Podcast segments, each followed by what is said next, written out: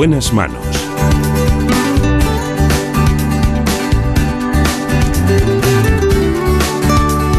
El programa de salud de Onda Cero.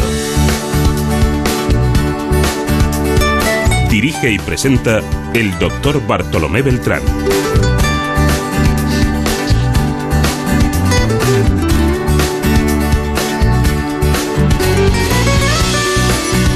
Muy buenos días, me alegro mucho de saludarles. Aquí en la realización se encuentra, como siempre, Alberto Castro. En la producción, Marta López Llorente.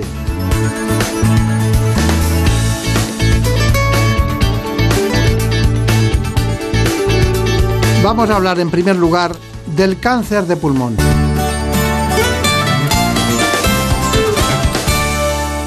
Never know how much I love you.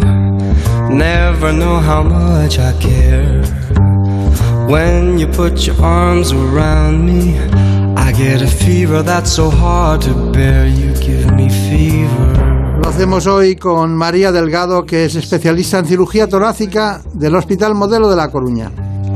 Fever in the morning. Antes de hablar con ella, sería muy interesante conocer cuáles son las coordenadas del cáncer de pulmón. El cáncer de pulmón es el más frecuente en el mundo, tanto en hombres como en mujeres, y afecta sobre todo a la franja entre los 55 y los 75 años. Según el último informe Las cifras del cáncer, editado por la Sociedad Española de Oncología Médica, se estima que en este 2021 se diagnostiquen más de 29.000 nuevos casos. Fumar es sin duda el factor de riesgo fundamental. De hecho, el tabaco está presente en el 80% de los casos y es el causante de que haya aumentado la incidencia de cáncer de pulmón en mujeres, siendo el tercer tumor más diagnosticado en ellas por detrás de los tumores de mama y colon. Por este motivo, la mejor forma de prevenir la aparición de la enfermedad es abandonar este hábito. Además, existen otros factores ambientales o genéticos que pueden favorecer el desarrollo de este tumor. El 75% de los diagnósticos se realiza en fases avanzadas debido a que sus síntomas son inespecíficos, cansancio, tos o pérdida de apetito. Respecto al tratamiento, los más empleados son la radioterapia, quimioterapia y la cirugía. Esta intervención es la opción más eficaz en los cánceres no microcíticos en estadios localizados, pero será el especialista quien decida si es necesario intervenir, dependiendo del tamaño, localización y extensión del tumor. Hoy nos acompaña la doctora María Delgado, que es cirujana torácica del Hospital HM Modelo de A Coruña, especialista en cirugía torácica. Además, sepan que es eh, experta en cirugía del trasplante pulmonar y en, y en cirugía de todo tipo de los problemas que tiene, sobre todo en el pulmón, cáncer de pulmón y también, como no, del mesotelioma. Vamos a hablar con ella de todos esos temas porque también es experta en videotoracoscopia, que es fundamental también para este tipo de pacientes. A veces incipiente o a veces, vamos a ver hoy a lo largo del espacio, cuando está indicada una operación y cuando otra. Así que, doctora María Delgado, ¿qué tal todo? Todo perfecto. ¿Sí? Muy bien. Sí. Bueno, pues que eh, de vez en cuando preguntamos, preguntamos en distintas eh, provincias españolas que especialista hay de un tipo o de otro, y enseguida salió su nombre en, en Coruña, de cirugía torácica. Sí, sí.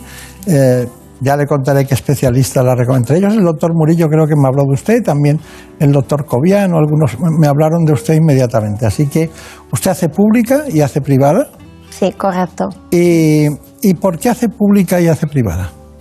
Bueno, pues la verdad es que eh, pública eh, es donde empiezas, en realidad te formas eh, generalmente en un hospital público, es donde empiezas la especialidad. Después me quedé a trabajar en el mismo hospital donde hice la residencia de cirugía torácica. Y bueno, con el paso del tiempo vas ganando confianza como cirujano y me surgió la oportunidad de trabajar pues, en el hospital eh, HM en La Coruña.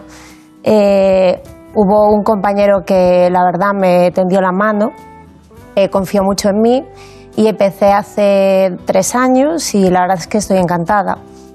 Dígame, eh, doctora, doctora Delgado, hay una, una cosa y es que vamos a hablar de, de- en realidad, el objetivo es hablar de cáncer de pulmón, ¿no? Pero hay- he nombrado el mesotelioma y tal. ¿Cuáles son las patologías más frecuentes que usted trata? La verdad es que la cirugía torácica es eh, desconocida dentro incluso del propio ámbito médico, porque abordamos muchísimas patologías aparte del cáncer de pulmón. Es verdad que el 90% de nuestra actividad diaria es eh, la cirugía de este tipo de tumor, pero operamos también eh, pues, tumores de tiroides, bocios endotorácicos, los tumores del timo, que es una glándula frecuente, que es grande en niños pero residual en adultos y a veces ahí surgen tumores, patologías benignas como quistes, quistes pleuropericárdicos, por supuesto el cáncer de, la pleura, el conocido mesotelioma, eh, las malformaciones de la pared torácica petus excavatum, petus carinatum. Realmente es mucho más amplia de lo que la gente se cree incluso digo que desconocida para muchos compañeros. El tratamiento de la hiperhidrosis, de la sudoración eh, axilar y palmar, es una especialidad, la verdad es que bastante completa. Claro, claro. Eh, hay una otra cuestión y es que, eh, bueno, yo creo que estadísticamente el cáncer de pulmón les da mucho, les da mucho trabajo, ¿no? Pues sí, la verdad es que por desgracia, eh, como sabéis, es el cáncer que más mata eh, a nivel mundial y uno de los tumores más frecuentes. Y por desgracia, pese a todos los avances que tenemos hoy en día en el diagnóstico, todavía eh, un pequeño porcentaje son los que se pueden someter al tratamiento quirúrgico. ¿Y por qué, por qué según nuestros datos, el 75% de los casos llega tarde?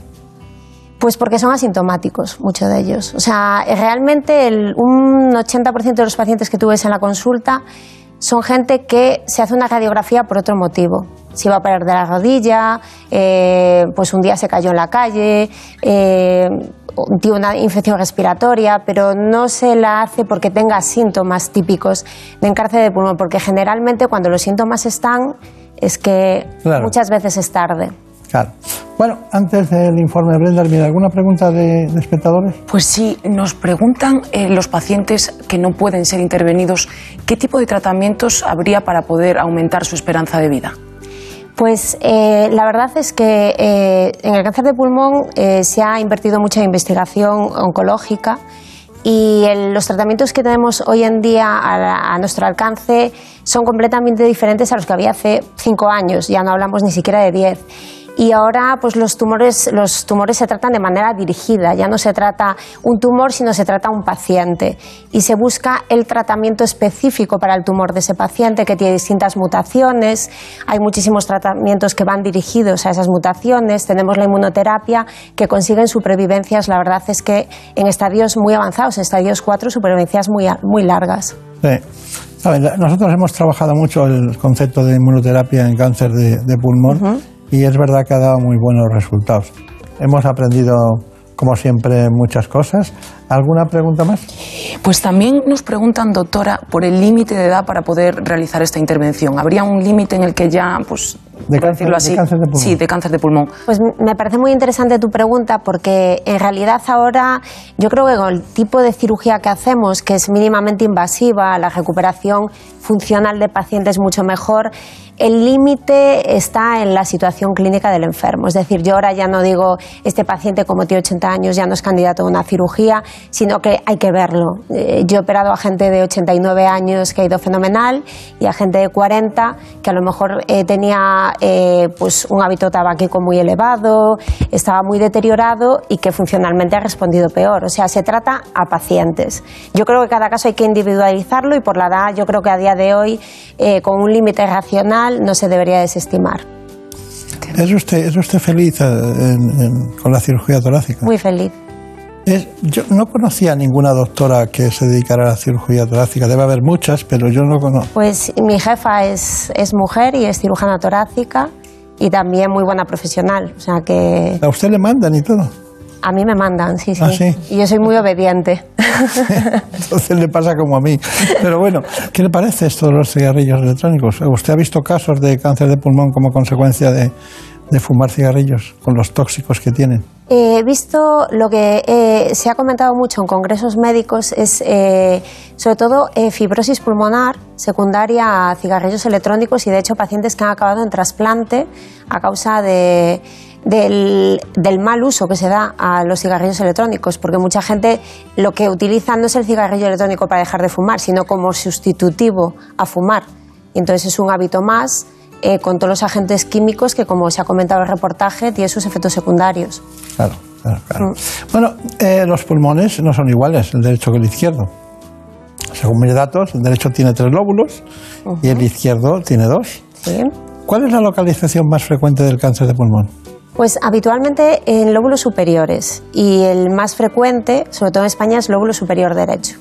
¿Ah, sí? Mm, sí, sí. ¿Ah? Que no sé, como todo va hacia la izquierda. No, pues el más frecuente habitualmente, lo, sobre todo aquí, como digo en España, es lóbulo superior, lóbulo superior derecho. Mm. ¿Y cuándo utiliza usted la cirugía por videotoracoscópica? Pues eh, en mi servicio, en el Hospital de La Coruña, la verdad es que nuestra formación es ya desde inicio por videotoracoscopia. Entonces, en un 99% de los casos, eh, la intención es abordar el tumor con esta cirugía mínimamente invasiva es eh, solo en casos de tumores pues gigantes o casos muy concretos se utilizaría la cirugía convencional. A día de hoy en, en general, tanto mis compañeros como yo, es la vía de abordaje de elección. Está bien, está bien. Bueno, eh, hemos ido a su, a su hospital, hemos ido a los Lo sé, lo sé. y hemos estado allí. Bueno, vamos a ver un caso, lo- es la presentación de un caso clínico de una lobe- lobectomía. Vamos a verlo. Como ven, nos hemos venido hasta Galicia para encontrarnos aquí, en la ciudad de Coruña, con la doctora María Delgado, una joven cirujana que nos mostrará en quirófano cómo se realiza una intervención torácica para extirpar un tumor pulmonar. Se trata de una técnica conocida como puerto único, un método mínimamente invasivo que evita las posibles complicaciones de una cirugía abierta. Se lo mostramos. Bueno chicos, tenemos el paciente listo, estamos en la sala quirúrgica. Eh, hoy el caso es un paciente de 50 años que tiene, como veis, esta tumoración en el lóbulo superior derecho. Además tiene una metástasis cerebral, no tenemos diagnóstico tumoral y entonces vamos a intentar hacer una cirugía con intención diagnóstica y curativa. Estirparle la parte de arriba del pulmón, todo eso se mandará a analizar, lo haremos con todos los márgenes libres, quitaremos también todos los ganglios y posteriormente este paciente necesitará recibir una radioterapia cerebral y una quimioterapia para completar el tratamiento.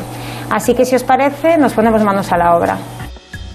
Bueno, la verdad es que se reconoce usted, ¿no? Se re- Sí, me suena, me suena la cara. sí, sí, está bien, está bien.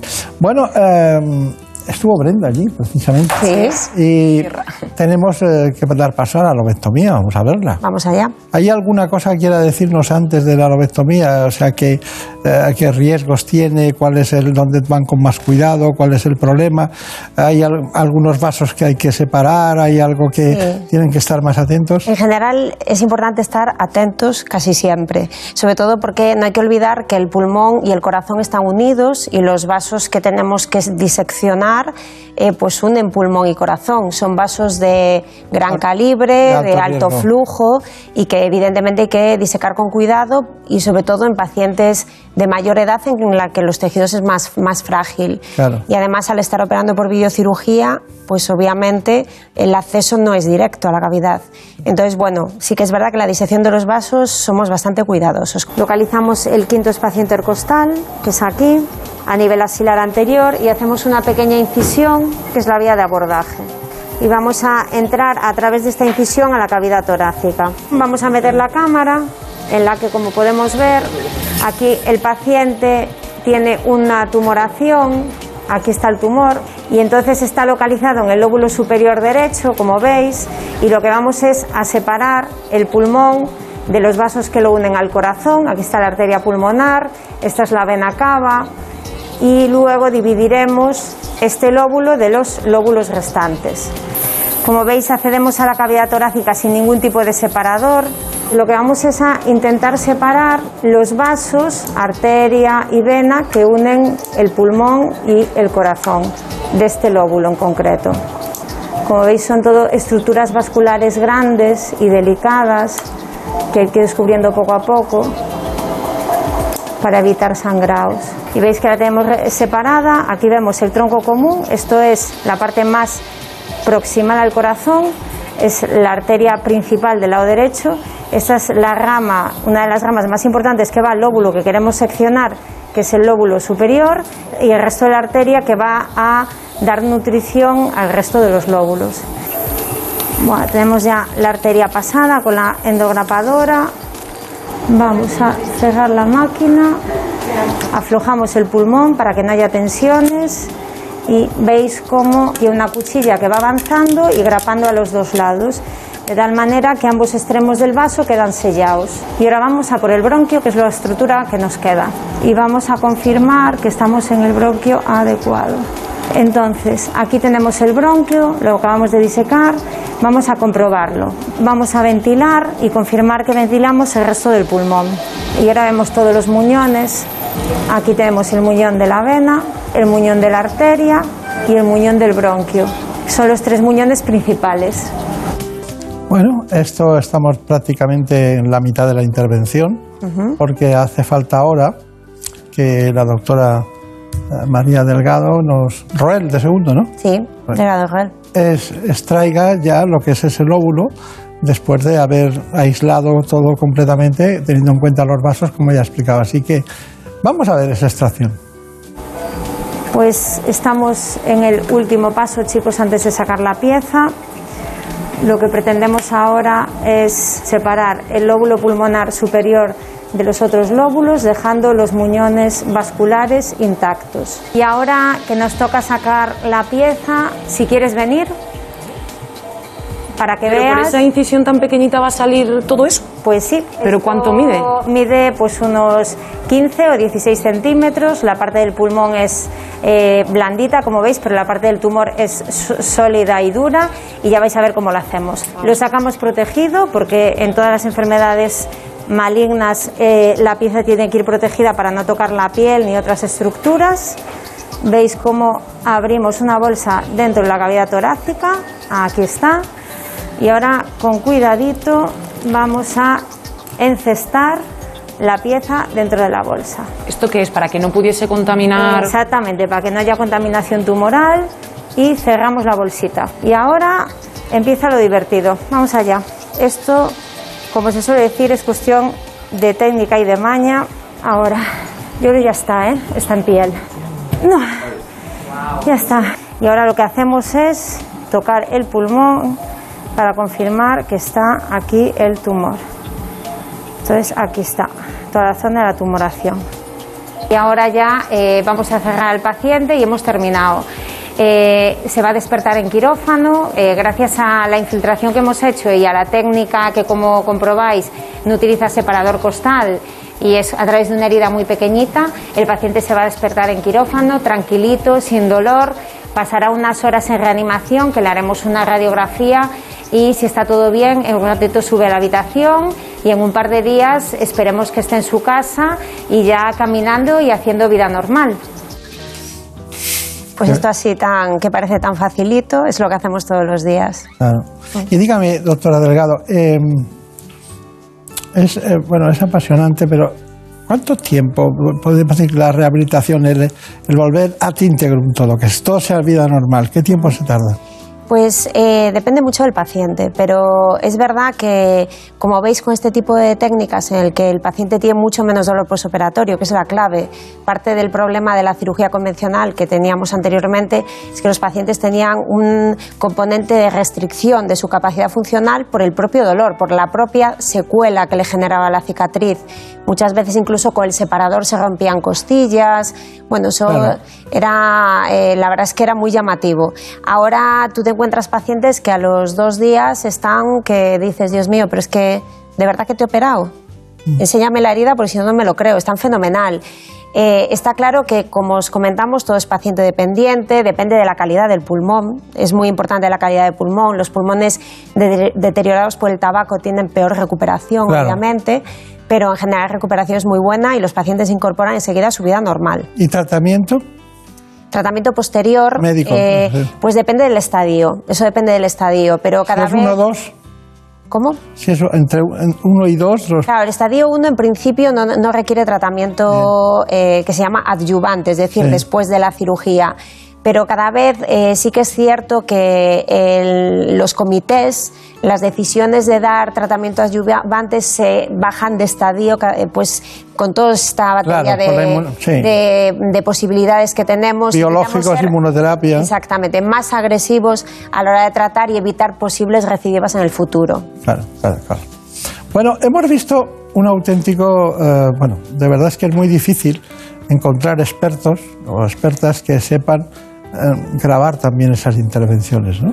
Y, y Brenda nos sorprende cada vez en ese sentido y, y real- realmente lo más importante es no molestar y en un quirófano y lo segundo es encontrar el foco del el hilo conductor y saberlo hilvanar todo con la especialista o el especialista que lo haga. Yo creo que está muy bien la intervención, pero no me explico que usted sea tan amante del trasplante de, trasplante de pulmón, teniendo el camino que tiene con, con estas otras tecnologías y, y ese tipo de, de, y es de operación. completamente diferente. La verdad, la cirugía eh, sí que es ¿Por qué le completamente gusta el diferente. trasplante de pulmón? Pues me gusta porque es sorprendente eh, la diferencia que hay de un paciente que no puede respirar, que no se puede mover de su silla, de su cama, que depende del oxígeno y la, la gratificación que puedes experimentar con un paciente que después sale a correr, hace vida normal, va al cine. O sea, es, es increíble, es un antes y un después. O sea, es un cambio absolutamente radical es eh, el ejemplo del poder que tiene la, la medicina y la generosidad de los donantes. Claro, Evidentemente, sin las dos cosas sería imposible. Está bien, está bien. Bueno, eh, nos trae aquí también esa inquietud que hay del, aumento de los niveles de estadísticos del cáncer de pulmón en la mujer. La mortalidad por cáncer de pulmón en mujeres sigue avanzando en la Unión Europea. Así lo recoge un informe de la Sociedad Española de Oncología Médica que advierte que la cifra de fallecimientos en mujeres por esta causa se incrementará este año alrededor de un 6% respecto a los datos de 2015. Esto tiene que ver con el aumento del consumo de tabaco entre la población femenina, que ha sido más tardío que en la masculina y es ahora cuando se están viendo los efectos. Además, se cree que las mujeres tendrían un mayor riesgo de desarrollar cáncer de pulmón que los hombres porque son más susceptibles a los carcinógenos del tabaco. Aunque fumar sea el principal factor de riesgo, existen otros factores ambientales y ciertas alteraciones genéticas que pueden favorecer el desarrollo de este tumor. Y aunque en nuestro país en ellas aún no ha alcanzado todavía el impacto de otros países europeos, los especialistas reclaman medidas urgentes para frenar este avance. El control del tabaco, mejorar su abordaje y diagnóstico y la investigación son clave para entender descender la mortalidad y el impacto de este tipo de tumor. Bueno, Brenda, a ver esa pregunta que, que tan... Pues sí, nos, nos preguntan pacientes que ya han sido intervenidos si tras esta cirugía son más propensos a volver a desarrollar cáncer pulmonar. Eh, evidentemente, cualquier paciente que haya tenido un cáncer eh, tiene más riesgo de volver a desarrollar un tumor en el futuro. Con eso, obviamente, no hay que generar ningún tipo de alarmismo, eh, tranquilidad, pero está claro que, um, sobre todo pacientes que se han sometido a un agente cancerígeno, nosotros estirpamos el pulmón, pero el resto, el pulmón que está afectado, pero el resto del pulmón también ha estado expuesto. Eso no quiere decir en absoluto que un paciente que haya tenido un cáncer de pulmón no se vaya a curar, porque gracias a Dios eh, se cura mucha gente todos los días y ese yo creo que es el mensaje que hay que transmitir. Esperanza. Las revisiones, evidentemente, hay que llevarlas a rajatabla, pero obviamente eh, hay que tener fe en los médicos y en la medicina y muchísimos pacientes se curan todos los días de cáncer de pulmón. Está bien, está bien. Bueno, eh, hemos llegado al final. Me gustaría que me hiciera alguna conclusión. Que por cierto, ¿hay alguna geografía de cirujanos torácicos expertos del cáncer de, pulmón o de esas patologías? ¿Hay algunos lugares en España que usted considere que son muy buenos, aparte del suyo? Eh, bueno, la verdad es que, eh, mm, por supuesto, nombrar a mis compañeros, eh, que son todos maravillosos y muy buenos cirujanos, y hay, eh, gen- hay equipos muy buenos, como por ejemplo los compañeros de Alicante, de Santander. Bueno, en general, yo creo que en España el nivel de, de cirugía torácica es muy alto. Entonces, más que concretar, creo que el, el nivel es muy adecuado y que en España es uno de los países en los que la videocirugía se ha implementado y casi generalizado en Claro. muchos hospitales. Conclusión. Conclusión. Bueno, yo creo que si tuviese que hacer una conclusión es que eh, los cirujanos torácicos trabajamos, necesitamos un equipo, no eh, igual que cualquier cirujano que se dedique a, una enfermedad maligna o tumoral, eh, no somos nadie sin, sin los neumólogos sin los oncólogos, sin los radiólogos. Realmente las decisiones no hay que tomarlas de manera individual. Somos un equipo y es verdad que el avance en este tipo de tumor, que por desgracia mata a tantas personas todos los años, ha sido en los últimos 10 años, desde el punto de vista quirúrgico, un antes y un después, y por supuesto desde el punto de vista eh, de los tratamientos eh, quimioterápicos. Eh, creo que hay que tener esperanza en el que si un paciente tiene cáncer de pulmón hay que ir a por todas y que con eh, un trabajo bien organizado eh, las expectativas de curación son altas. Y al resto de compañeros de la asistencia primaria o de especialistas, hay que decirles que para diagnosticar un cáncer de pulmón, en las primeras fases hay que pensar en él. Por supuesto. Si no, eso no va bien. Bueno, pues muchas gracias. A vosotros. mucha suerte, que le vaya muy bien. Muchas gracias a vosotros. esta es su casa aquí.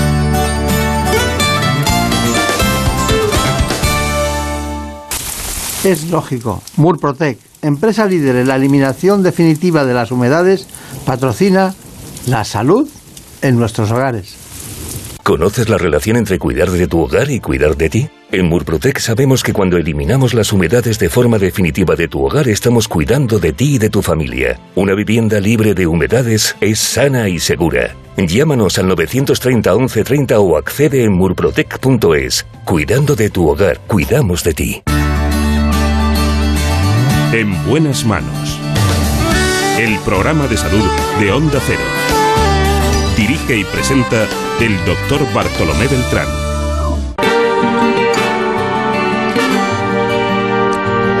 Te llevo siempre dentro y sería una mentira decir que no te siento.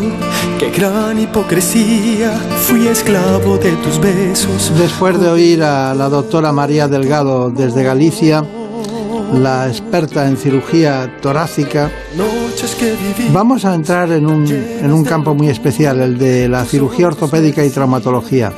Lo hacemos con la doctora Cristina Sacramento, que trabaja en la Clínica Universidad de Navarra de Madrid.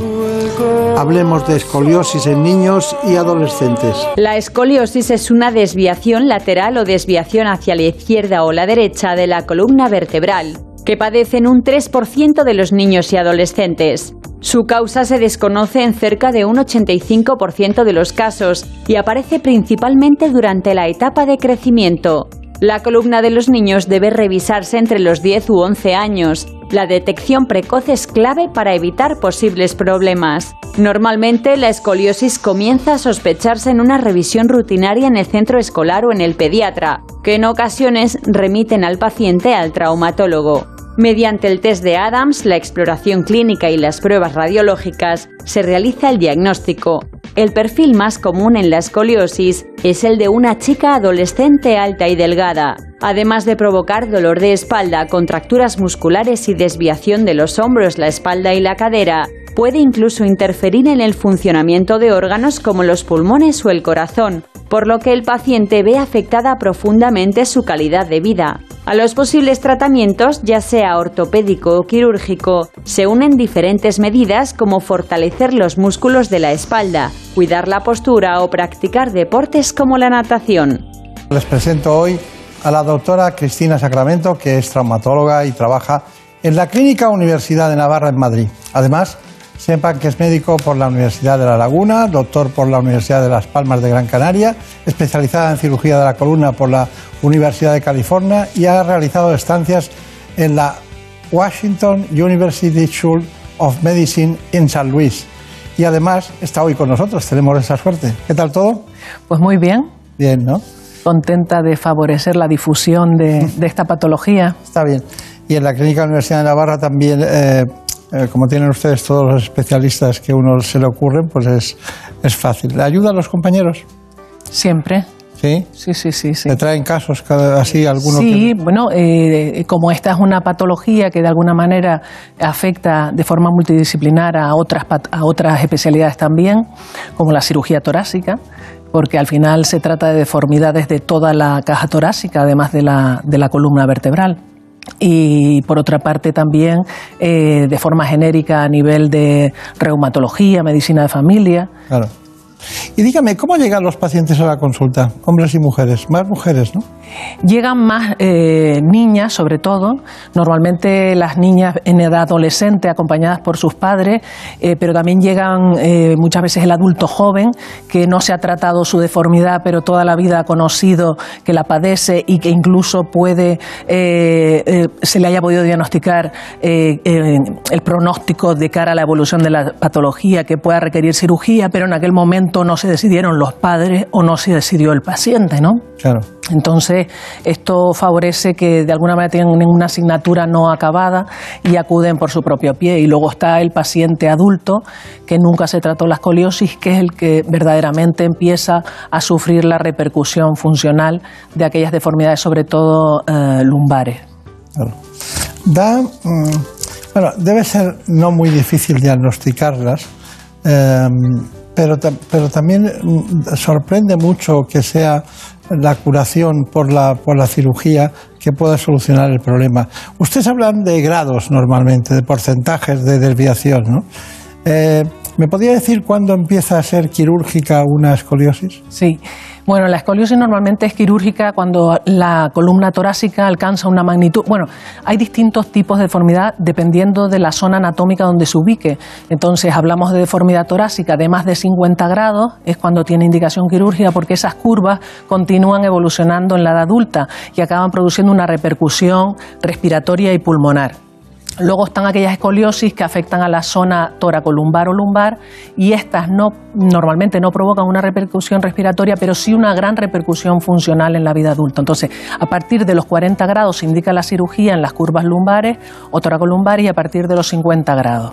Claro, claro, está bien, está bien. Bueno, ¿y cómo se diagnostica? Normalmente la diagnostica o bien el pediatra en, una, en, una, en un screening rutinario de valoración del niño o bien los padres. Los padres empiezan a percibir que existe una asimetría en la cintura del niño o que una escápula empieza a ser más prominente.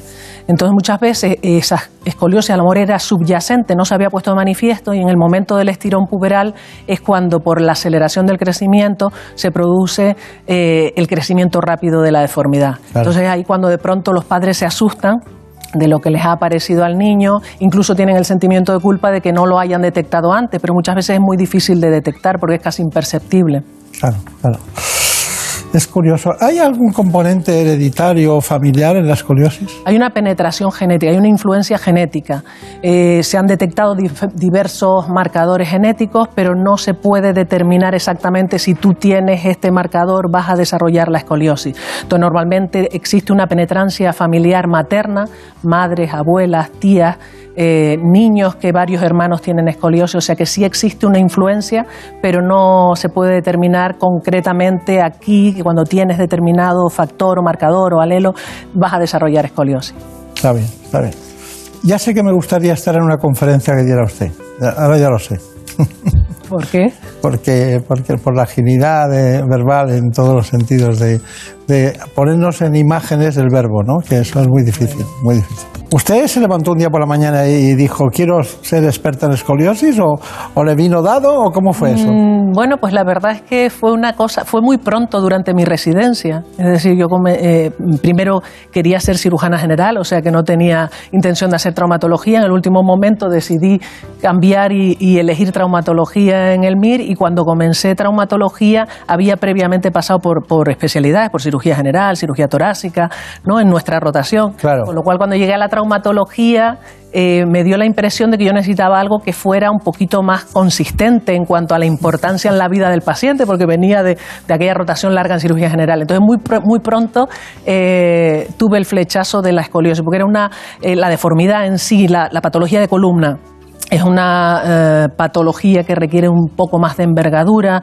tiene un poquito más de, riesgo, a lo mejor porque, porque me gusta el riesgo, pero en cualquier caso sí que eh, realizas una, o sea, cambias mucho la vida del paciente, ¿no? Eh, claro, yo, yo estaría encantado, porque estando usted de cirujano y, la doctora Delgado, que viene después al programa, y es cirujano torácico y con las dos se podrían hacer un buen equipo. ¿Ustedes acompañan normalmente? Bueno, mm, eh, muchas veces realizamos una colaboración multidisciplinar porque en algunas deformidades el abordaje es anterior a través de una toracotomía. Eh, con lo cual normalmente mm, colaboramos conjuntamente, sí, sí. Luego existen muchas la deformidad de la caja torácica que, muchas veces la, recibí, la recibo yo como especialista de columna y a la inversa, ¿no? Claro, claro, normal, es lógico. Brenda, me gustaría mucho que... ¿Tienes alguna pregunta por ahí? Sí, nos preguntan también por el uso de corsés. ¿Cuándo estaría indicado el tratamiento ortopédico con corsés? Bueno, el corsés está indicado cuando, aquellas, cuando las curvas alcanzan más de 20 grados en un paciente que es muy inmaduro. Por ejemplo, una niña premenárquica antes de la regla, que ya eh, alcanza una magnitud de 20-25 grados, prevés que va a tener una progresión importante durante el estirón puberal. Entonces debes contenerla con el corsés, es lo único que existe para de alguna manera frenar la progresión rápida de la escoliosis. Bueno, Raquel, Raquel eh, Aparicio, eh, acudió a su consulta. Eh, bueno, realmente tenía un problema nosotros hemos rescatado la documentación de la clínica y usted lo cuenta junto con la paciente. La escoliosis es una deformidad de la columna vertebral en la cual se produce una rotación de las vértebras sobre sí mismas generando una espiral, provocando un deterioro en el desarrollo de los pulmones e incluso puede provocar una alteración a nivel cardíaco.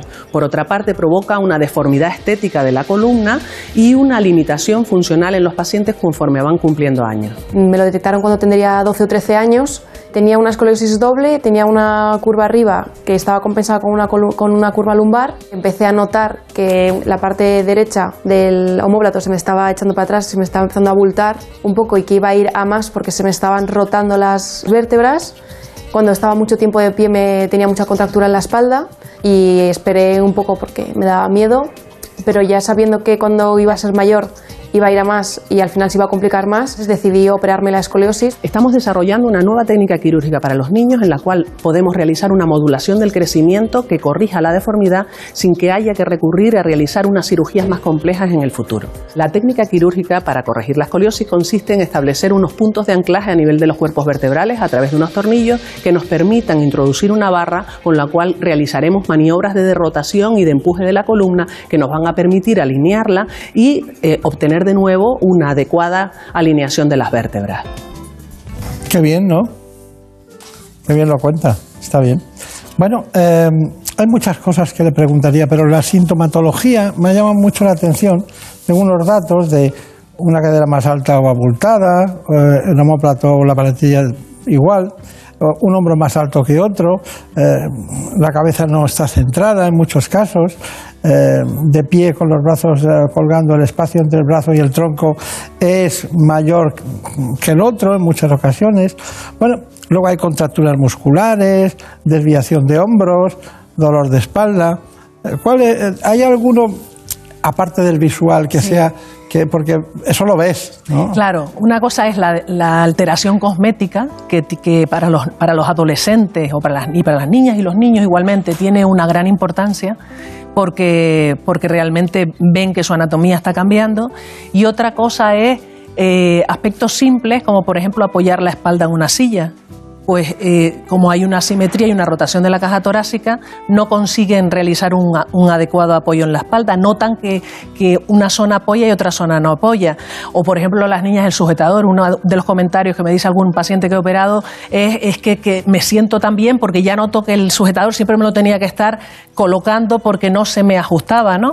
Entonces eso respecto a lo que en el fondo es la alteración cosmética, pero luego está la importancia del dolor muscular que provoca ese trabajo asimétrico de la musculatura de un lado y otro por tener esa desviación. Claro, pero cuando se vuelve a la normalidad como consecuencia de la cirugía, también no hay una alteración muscular, también tiene que doler. Hombre, la cirugía es una cirugía. No me refiero a la, propia cirugía, sino al cambio de tensiones musculares. Se produce un ajuste. Es como esto es como si fuera un edificio, ¿no? Si el edificio está torcido, pues entonces hay un aumento de carga sobre un lado y no sobre el otro.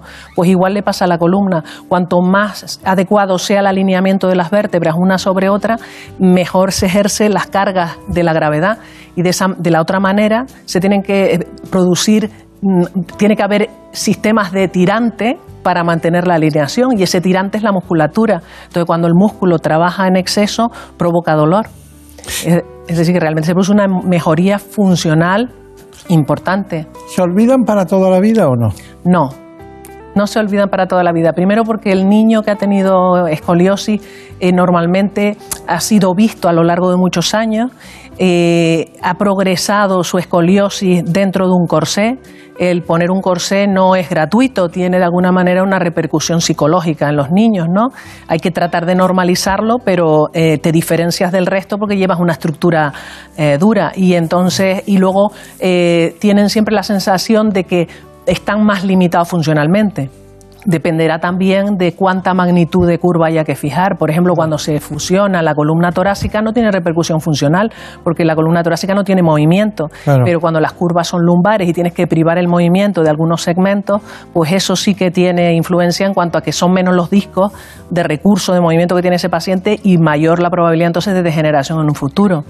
Por eso se está desarrollando, y perdón porque esto es importante, por eso se están desarrollando nuevas técnicas de, de corrección de la escoliosis que lo apunto una forma muy somera en el, en el vídeo, que es tratar de corregir la escoliosis sin fusionarla, utilizando unas bandas de tensión a través de la columna. Claro, ya lo he visto, sí. Lo que pasa que esto todavía no, no hay una no hay 10 años de evolución para, para verla. Y no, hay casuística clínica. No hay casuística todavía, está aprobado por la FDA, pero... Pero dígame una cosa, eh, ¿cuándo, ¿cuándo, usted dice o piensa que ha ido mal algo en, en, una, en una cirugía de escoliosis? Porque da la impresión de que puede haber una hernia discal posterior o puede haber algún problema o no, pregunto. Mm, no, puede haber una mala planificación quirúrgica, ¿no? Es decir, eh, no, se, eh, no, no se, en base a qué se realiza una fijación desde una vértebra a otra.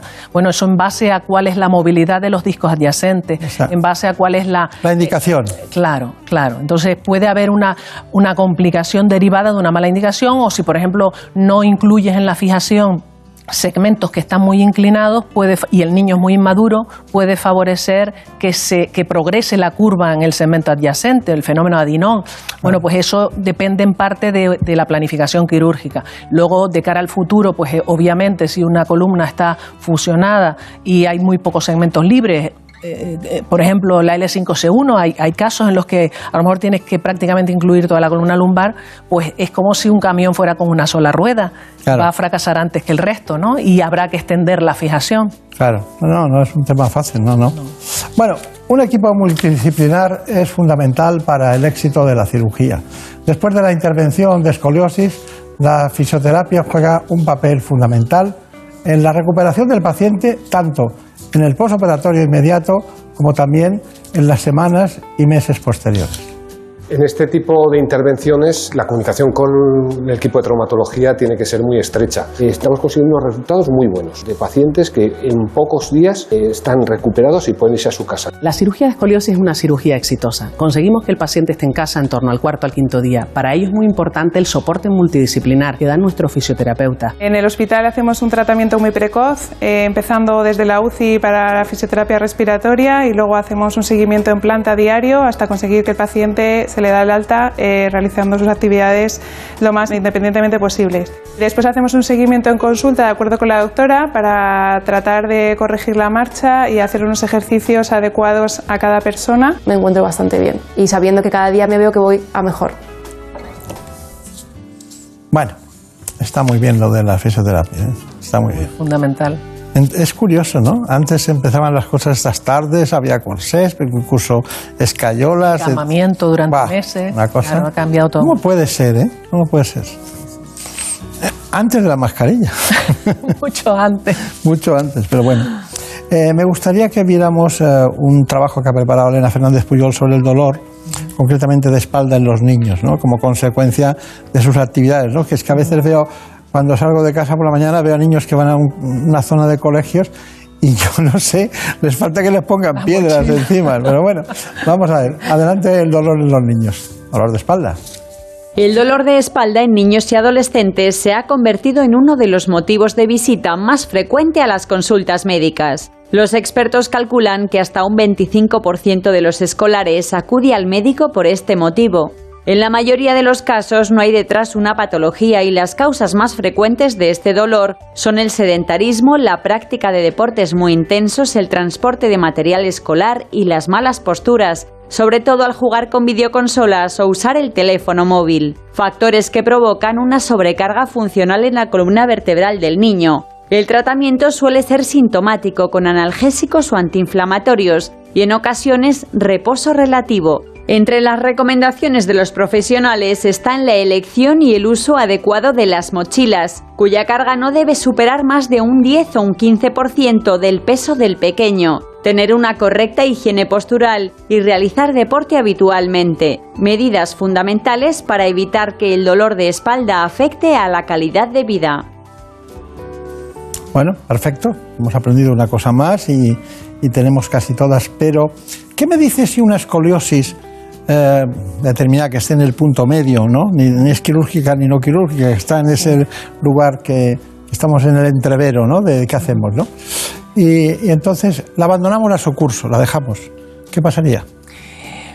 Pues va a depender del grado de inmadurez. Es decir, eh, si, está en una situación intermedia y el niño ya ha pasado por el estirón puberal, 12, 13, 14 años, esa escoliosis no va a evolucionar.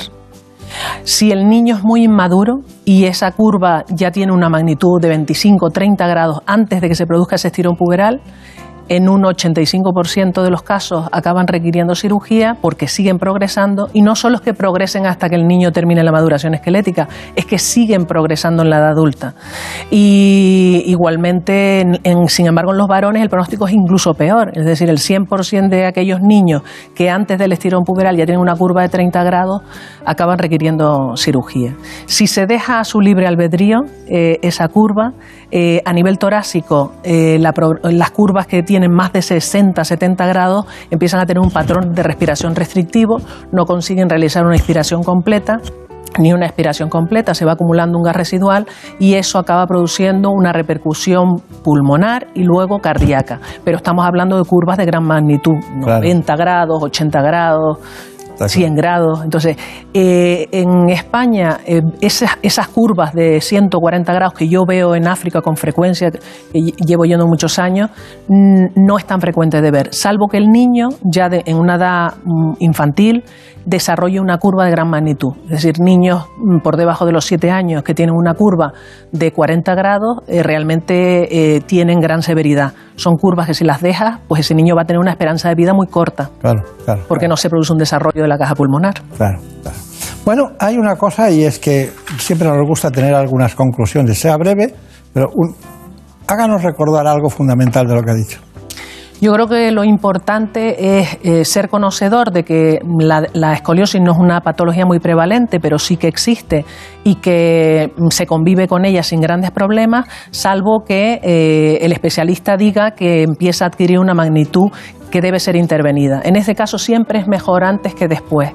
Es decir, a mayor magnitud de curva se requieren mayores niveles de fijación, con menor curva consigues hacer una maniobra quirúrgica menos agresiva y cuando esas curvas se dejan evolucionar en la adulta, la agresividad quirúrgica es alta, la eh, capacidad del paciente de responder a ese tipo de cirugía es diferente y el número de niveles que hay que fusionar es mayor y entonces siempre que hablamos de fusión hablamos de privación de la movilidad de la columna, ¿no? Claro. Y, entonces es importante el diagnóstico precoz, el tratamiento eh, quirúrgico precoz eh, cuando está indicado. Claro, claro. Bueno, doctora Cristina Sacramento, ha sido un verdadero placer, porque la conocíamos por imágenes ¿no? de, de su actividad. Su currículum es muy brillante en todos los sentidos y nos gusta que esté cerca, esté cerca, porque eh, la escoliosis no es una cosa muy frecuente, pero tiene su estadística y tiene sus pacientes. ¿En cuánto estamos? ¿En cuánto estamos de, porcentaje? Un 3% en el adolescente. Claro. Un 3%. Pero eh, luego está la escoliosis degenerativa. Claro. Es aquella que aparece por encima de los 65 años y que puede ser eh, sobrevenida en la escoliosis de un adulto, un adulto que tuvo una escoliosis no muy importante, que no tenía una indicación quirúrgica y que luego en la instauración de cambios degenerativos favorecen la progresión de esa curva. El paciente mayor con una escoliosis tiene una vida mm, funcional muy limitada, muy mermada, son eh, asiduos a las unidades del dolor y todo eso eh, tiene también un tratamiento quirúrgico también en el paciente mayor. Es decir, las comorbilidades de, los años, eh, bien, bien dirigidas por un grupo multidisciplinar de especialistas, tienen resultados exitosos. ¿no? Yo creo que es importante que se conozca.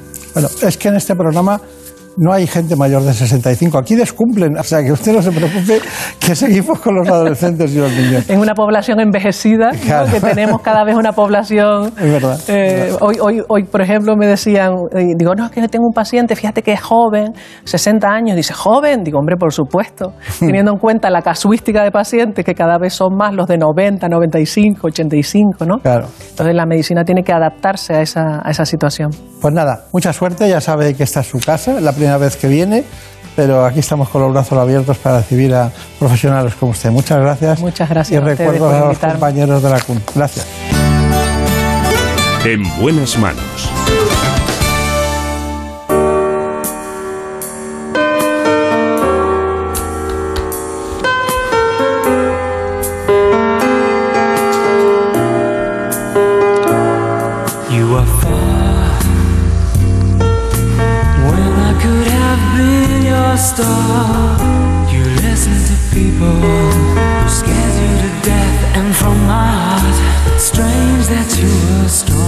Enseguida volvemos, pero antes conozcamos lo que se ha producido la última hora en España y en el mundo.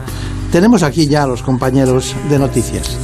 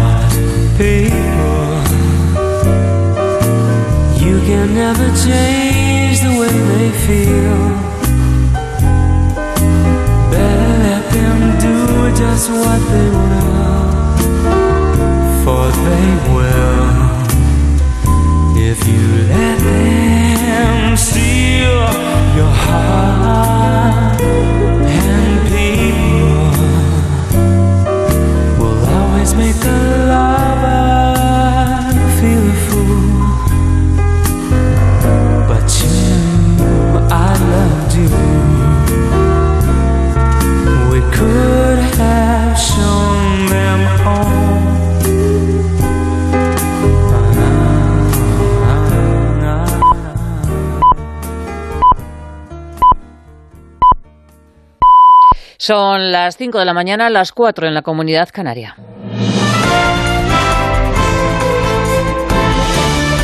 Noticias en Onda Cero.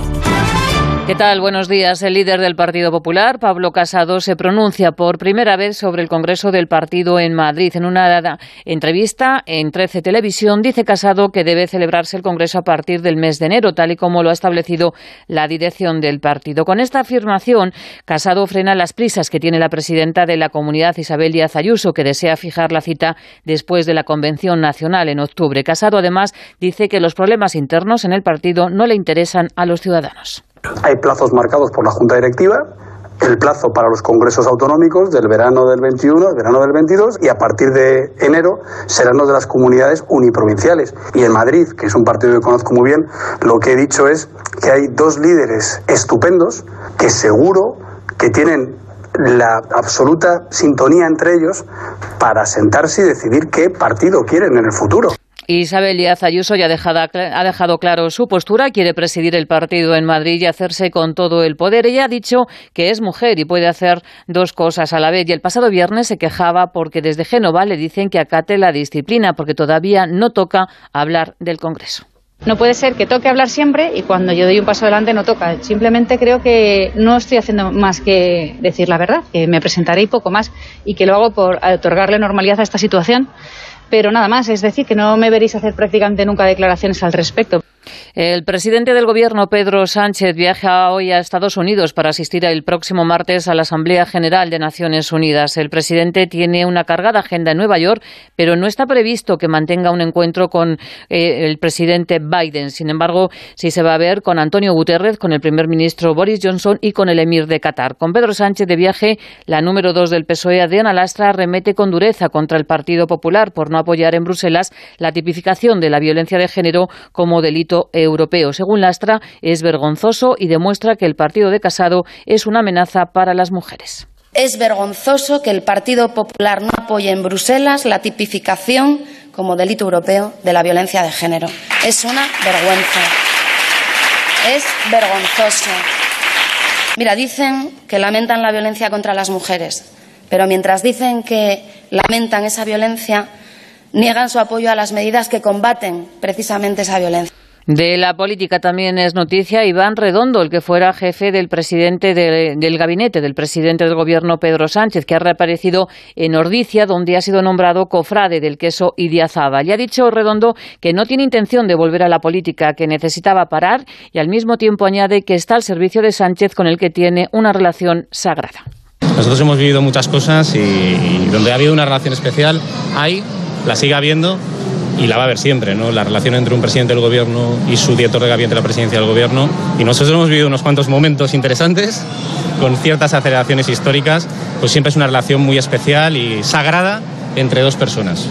Y en Madrid, cientos de guardias civiles se han concentrado frente al Ministerio del Interior para denunciar el retroceso en sus derechos laborales y la discriminación salarial que sufren respecto a otros cuerpos policiales. Hemos convocado a los guardias civiles de toda España porque nos reafirmamos en la petición de dimisión del ministro. Este ministro no puede seguir ignorando. Hoy hablan los guardias civiles. Hoy estamos aquí, pero no es el último día. Vamos a seguir permaneciendo en nuestras reivindicaciones hasta que este gobierno nos escuche. Es legítimo y es de justicia. La quinta jornada de liga nos deja el empate a cero entre el líder, el Atlético de Madrid, y el Atlético de Bilbao. Un empate que le puede permitir al Real Madrid ponerse primero en la tabla si hoy gana ante el Valencia. El Rayo se ha impuesto con goleada 3-0 al Getafe. El Elche ha empatado a 1 ante el Levante y el Alavés ha perdido 0-2 ante Osasuna. Al término del encuentro, el entrenador rojiblanco Simeone se quejaba de la cantidad de tarjetas contra sus jugadores. Eh, son muchas amarillas eh, también hay que buscar la sensibilidad del momento ¿no? de las amarillas. No creo que sean todas amarillas porque, porque si no, no, se puede jugar al fútbol, se puede hablar también de vez en cuando con respeto, con educación, buscando saber qué está pasando en el partido en una acción y no es amarilla simplemente por ir a preguntar una cosa o, o quizás sí discutir alguna situación. Más noticias en Onda Cero cuando sean las 6 de la mañana, las 5 en la Comunidad Canaria y toda la información la vamos actualizando en nuestra página web ondacero.es. Síguenos por internet en ondacero.es.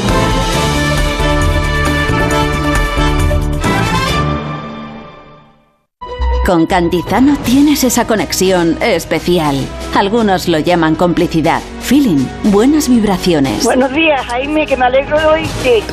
yo te... De que está en ese programa, no sabes lo que yo me alegro, porque yo te he seguido siempre. Ay, qué alegría. ¿Sabes Ay, qué qué alegría. Que, que me disloca y luego lo que tú haces. Yo no sé lo que hago, pero... Por fin no es lunes. Tu cita con Jaime Cantizano. Los fines de semana desde las 8 de la mañana y en cualquier momento en la web y en la app de Onda Cero. Me estoy empezando a enganchar a tu programa. Esto se llama reforzar la confianza y la fidelidad. Te mereces esta radio. Onda Cero, tu radio. Este domingo en Radio Estadio tenemos un gran recorrido deportivo. Un domingo de resaca europea con final de fiesta en Mestalla, entre dos equipos que viajan en el vagón de cabeza de la liga, Valencia, Real Madrid. Con paradas en San Sebastián con el Real Sociedad Sevilla, en el Villamarín con el Betis Español y lo más destacado del Mallorca Villarreal. ¡Tren de Radio Estadio! Para que Además, los encuentros de segunda, la Liga ACB y el Gran Premio de Motociclismo de San Marino. Este domingo desde las 3 de la tarde, súbete al tren de Radio Estadio con Edu García. Te mereces esta radio. Onda Cero, tu radio.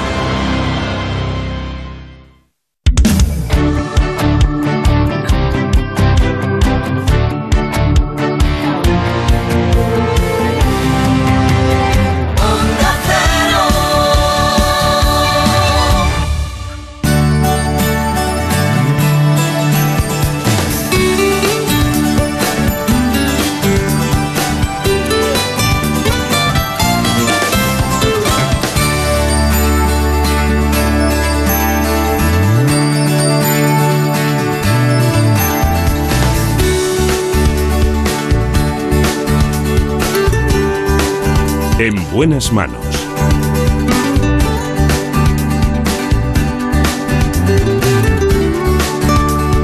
El programa de salud de Onda Cero. Dirige y presenta el doctor Bartolomé Beltrán.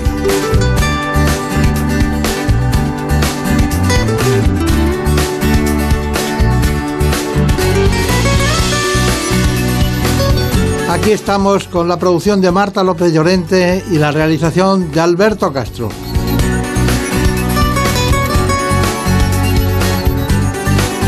Entre nosotros y los contenidos del programa ¿Qué me pasa, doctor? que se emitirá dentro de un rato a las 9 de la mañana en la sexta, les ofrecemos este espacio de salud en el que vamos a conectar hoy con un tema que es un binomio muy especial, el de la genética y la oftalmología. Lo hacemos con la doctora Carmen Ayuso y la doctora Blanca García Sandoval.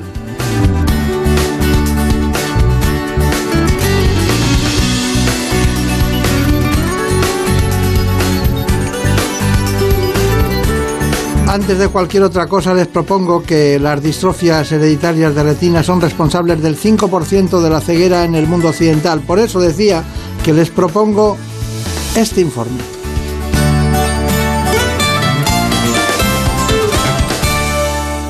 Cerca de un 15% de las enfermedades oculares tienen un componente genético. Entre las más prevalentes está el glaucoma, pero hay otras consideradas raras, las distrofias hereditarias de la retina.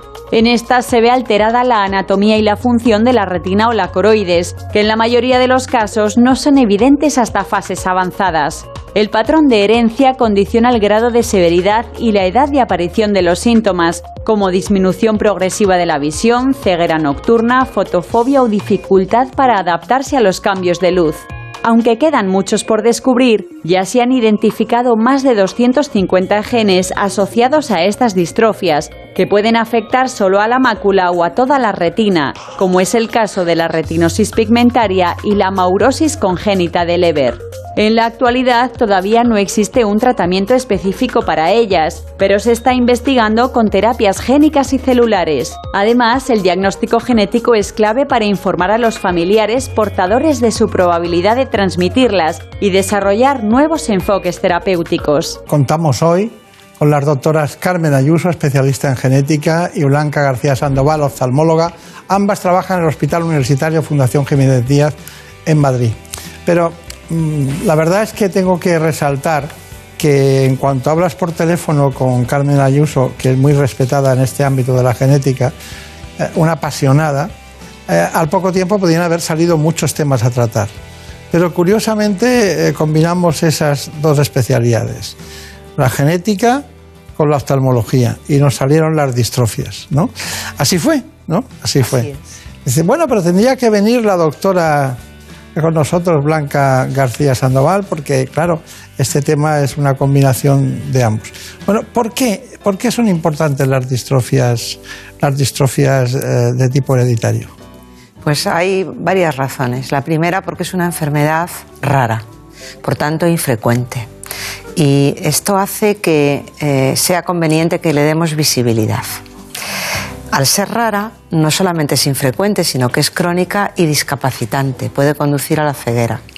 Y además estamos ahora en un momento crucial en el cual el caracterizar bien la enfermedad, diagnosticarla genéticamente, puede ayudar a prevenir otros casos dentro de la familia e incluso en un futuro que probablemente esté muy próximo a empezar a, disponer de tratamientos específicos. Así que es un momento especial para esta enfermedad. Me he dado cuenta al, estudiar el, asunto que, que, claro, cuando ves un componente hereditario o familiar, puedes ir haciendo un rastreo y encontrarte la posibilidad de que eso pueda ocurrir. En esos casos, ¿qué hace usted? ¿Llama a la autora inmediatamente Sandoval o qué, hace? Procuro siempre que puedo ir a verla o ella venir a verme a mí antes que llamarla, porque estamos próximas. Y además, eh, tengo que decir que nosotros formamos un equipo multidisciplinar que venimos trabajando juntos los dos departamentos, básicamente las personas de su equipo que ella dirige y las otras personas de, mi equipo, eh, desde hace 30 años y que además tenemos reuniones todas las semanas lo cual hace que compartamos los casos difíciles, también pongamos en común los casos que pueden parecer más sencillos, porque con, con las dos caras de la misma moneda, la parte más clínica oftalmológica y la parte genética, podemos ayudar a resolver mejor los problemas de estos pacientes. Claro, claro. Bueno, ¿cuáles serían, doctora Sandoval, los síntomas más frecuentes de estas distrofias?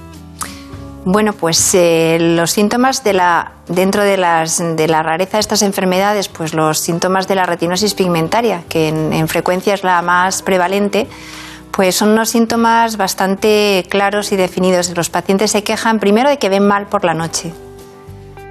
Segundo, de que se tropiezan, es decir, tienen una ceguera nocturna, luego una disminución del campo visual y por último, bueno, pues desgraciadamente también pérdida de visión. A veces hay que hacerles un poco caer en la cuenta, porque, por ejemplo, cuando diagnosticamos a niños, pues hay que preguntarles a los padres, cuando se levanta el niño por la noche, ¿se queda muy parado? ¿O enseguida va buscando la luz? ¿O si se le cae el chupete, está como claro que lo tiene que ver y no lo ve? Este tipo de, pero sí, sería. Y luego hay otra patología que sería la contraria, son ya las enfermedades que en lugar de afectar a los bastones, que son los que nos producen esa ceguera nocturna, afectan a los conos, pues entonces empiezan al revés. Lo primero que hacen es perder visión, les molesta mucho la luz y tienen alteración de los colores. Entonces, al departamento de genética, ¿cómo llegan los pacientes? Pues generalmente vienen por dos motivos. O bien porque tienen síntomas y son remitidos por un servicio de oftalmología, muy a menudo el servicio de oftalmología de la Fundación Jiménez Díaz, pero nos viene de otros hospitales, de centros de toda España, incluso de fuera de España. O eh, familiares de personas que tienen la enfermedad y que quieren conocer si ellos la van a desarrollar en el futuro o si la pudieran transmitir. O sea que esos son los dos tipos de pacientes que, vienen. De todas maneras, doctora García Sandoval, aquí hay un asunto y es el diagnóstico. Bueno, eh, en otro tiempo, una campimetría y un fondo de ojo, ya, pero ahora eso cómo ha ido evolucionando. Pues la verdad es que ha sido muy bonito estar estos 30 años trabajando juntas porque en estos 30 años eh, se ha producido pues, eh, ese diagnóstico molecular de la primera mutación que por fin pudo, pudo descubrirse hasta una evolución en las técnicas exploratorias ya desde el punto de vista del diagnóstico oftalmológico increíble, porque eh, la sofisticación de, por ejemplo, de una OCT o de una que es, eh, que es una prueba que eh, está generalizada para el uso en retina, pero que en, en casos de estas atrofias también nos da muchísima información, la autofluorescencia y luego también las pruebas de electrofisiología que han dado también un, pues un avance y una versatilidad para, para hacerlas fácilmente en los pacientes. La prueba de OCT no molesta al paciente, ¿no? No, es como una especie de, de ecografía, pero que sin, sin contacto. El paciente simplemente pone la barbilla, se fija en una lucecita y el resto lo hace el aparato. Está bien. Y podemos como ver como si fuese una disección de, de- de la retina. Claro. Bueno, 30 años son muchos años, mucha patología, pero no es una patología mayor, ¿no? Estamos hablando de, de 15.000 personas en España, ¿no? Aproximadamente, pero luego veremos porque tenemos hoy sorpresas del Departamento de Genética que han preguntado. Pues nos comentan que a lo mejor acuden mucho más al médico por otro tipo de razones, pero no tanto por la vista. ¿Cada cuánto tiempo tendrían que hacer un, pues un examen rutinario para ver que todo está funcionando correctamente? Bueno, pues realmente depende del tramo de edad. O sea, los, cuando el niño tiene un desarrollo normal, que no le notamos nada raro en los ojos, que eso las madres enseguida se dan cuenta. Si no le notamos nada, nada raro, pues a los tres años ya que son capaces de eh, identificar, aunque sean los optotipos de Snellen con la manita o los dibujos, sería una primera exploración. Si se produce antes que el niño tuerce los ojos o que le notamos una pupila blanca, entonces en ese mismo momento, en cuanto se nota. Después, bueno, pues en, los jóvenes hay que identificar eh, antes de los, perdón, en los niños antes de los seis años sería muy importante que los colegios probasen cómo ven con un ojo y con otro. ¿Por qué? Porque si hay un ojo que ve mal y el otro ve bien, el ojo que ve mal, simplemente porque le falten gafas, se va a quedar el ojo vago, ¿no? una ambliopía, que podemos corregir antes de los seis años. Ya después de los seis años el cerebro está ya duro y no hay manera de que recupere esa visión. Eso de está ya duro está bien. ya no va a Es hacer para caso. explicarnos que la funcionalidad se pierde, ¿no? Se pierden las transmisiones neurológicas. Eso es, es plástico antes de los seis años, por lo tanto sería importante el comprobarlo y, de- y también detectar que hay niños que a lo mejor tienen retrasos escolares porque están viendo mal la pizarra y necesitan estar en primera, en primera fila. Y luego ya pues en los jóvenes es eh, menos, menos eh, importante esas revisiones tan periódicas y luego ya entramos en la fase de los a partir de los mm, 45 50 que hay algo que está silente que es la tensión no nos dice, nos- siempre pensamos tensión, me va a dar un dolor de ojo horrible. No, hay una tensión ocular que no se nota y que si está elevada, pues eso sí que eh, exigiría el verse una, una vez al año. o- Sí. O sea, la prevención del glaucoma, ¿no? Y también hay una, una cuestión, y es que, claro, aquí la esencia, perdóneme, la esencia es, el centro de gravedad es la genética, ¿no? Pues sin genética no podemos prever el futuro.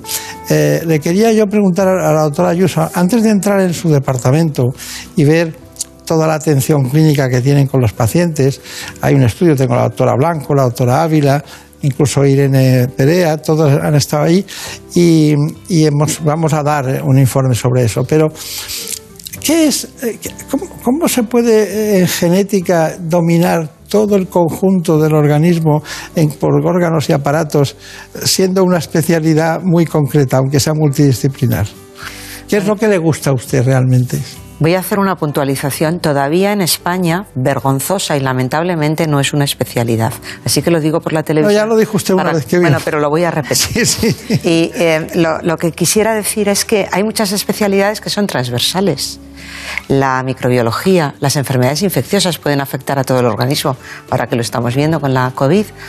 Eh, entonces, eh, las enfermedades mendelianas hereditarias, efectivamente, como dices, pueden afectar a diferentes órganos y aparatos, pero eh, casi todos los servicios de genética terminamos volviéndonos súper especialistas en algún grupo de enfermedades. Nosotros, por nuestra vocación, nuestro interés y, sobre todo por haber tenido la fortuna de trabajar con un equipo como el de la doctora García Sandoval, nos hemos enfocado en las enfermedades oftalmológicas, pero también en las neurológicas, en la discapacidad, en el cáncer hereditario. Eh, ¿Cómo lo conseguimos? Pues tratando de mantener relaciones muy fluidas y constantes con los otros especialistas. Creo que eso es la clave. Claro, sí, sí, sí. No, eh, mm, lo del cáncer hereditario, usted tiene mucha fama de, trabajar ahí profundamente con muchos especialistas de, toda España. Pero no se preocupe. ¿Cómo es la frase que tenemos que decir? Queremos que en España la genética sea una especialidad médica, ¿no?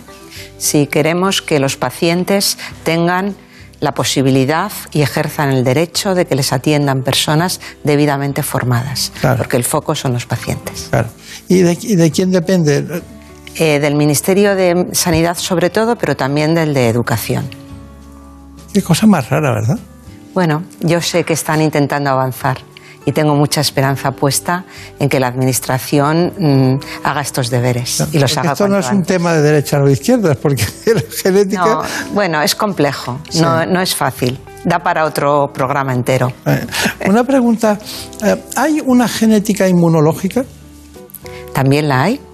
Porque, por ejemplo, ¿por qué algunas personas eh, con el COVID, por ejemplo, bueno, es que en nada están fatal y, no aguantan el tirón de la, de la infección. En cambio, otras eh, tienen una fuerza, eh, aparte del tratamiento, que también hay que ponerlo adecuadamente, porque también eso es un poco de arte, dicen no, paracetamol, desametasona, el biológico de turno, pero tengo la impresión de que la inmunología le juega una mala pasada a algunos que no la tienen como tiene que ser, un, un elemento defensor. Sí, esto es así, pero Estamos haciendo un trabajo de investigación en ese sentido hay muchos otros colegas en España y en, todo el mundo y estamos empezando a ver resultados, pero ahora no es un poco prematuro para contarlo aquí. Pero ya, ya los contaremos, sí. Sí, sí, porque usted no quiere adelantarse a sus compañeros, ¿no? Bueno, porque, porque es prematuro, no tenemos todavía, los resultados no son muy consistentes, no, hemos me parecería correcto hacerlo. Claro, hemos tardado demasiado en eso, ¿eh?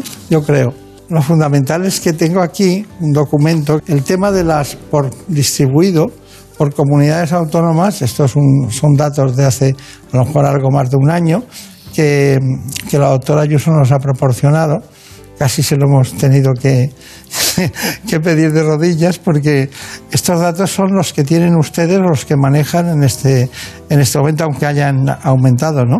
Y se ve una incidencia diferente en distintas eh, comunidades autónomas, ¿no? Por ejemplo, en Baleares o, o en Canarias hay pocos. Bueno, es que este estudio como, como, bien dice, refleja eh, lo que tenía, había en nuestro registro en un momento determinado. Y lo que hay en nuestro registro no significa que sea lo que hay en todo el país.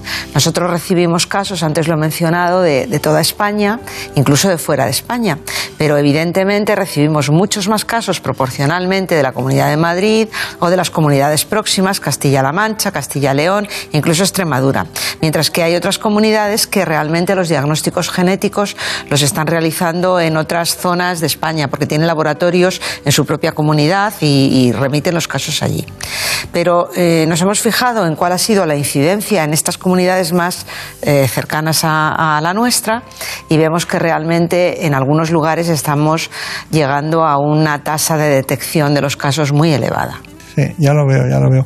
Es curioso el círculo la periferia de las comunidades autónomas de Madrid, como está aumentado, y como el País Vasco es uno de los que desde más, eh, desde más diríamos, exterior, le vienen a la Fundación Jiménez Díaz, ¿no? Así es. También Andalucía no anda mal, ¿no? Sí. Tampoco anda mal. Sí. Pero bueno, este programa tendría que servir precisamente para ese canto a la esperanza que nos decía la doctora García Sandoval a micrófono cerrado, ¿no? Sí. ¿Por qué?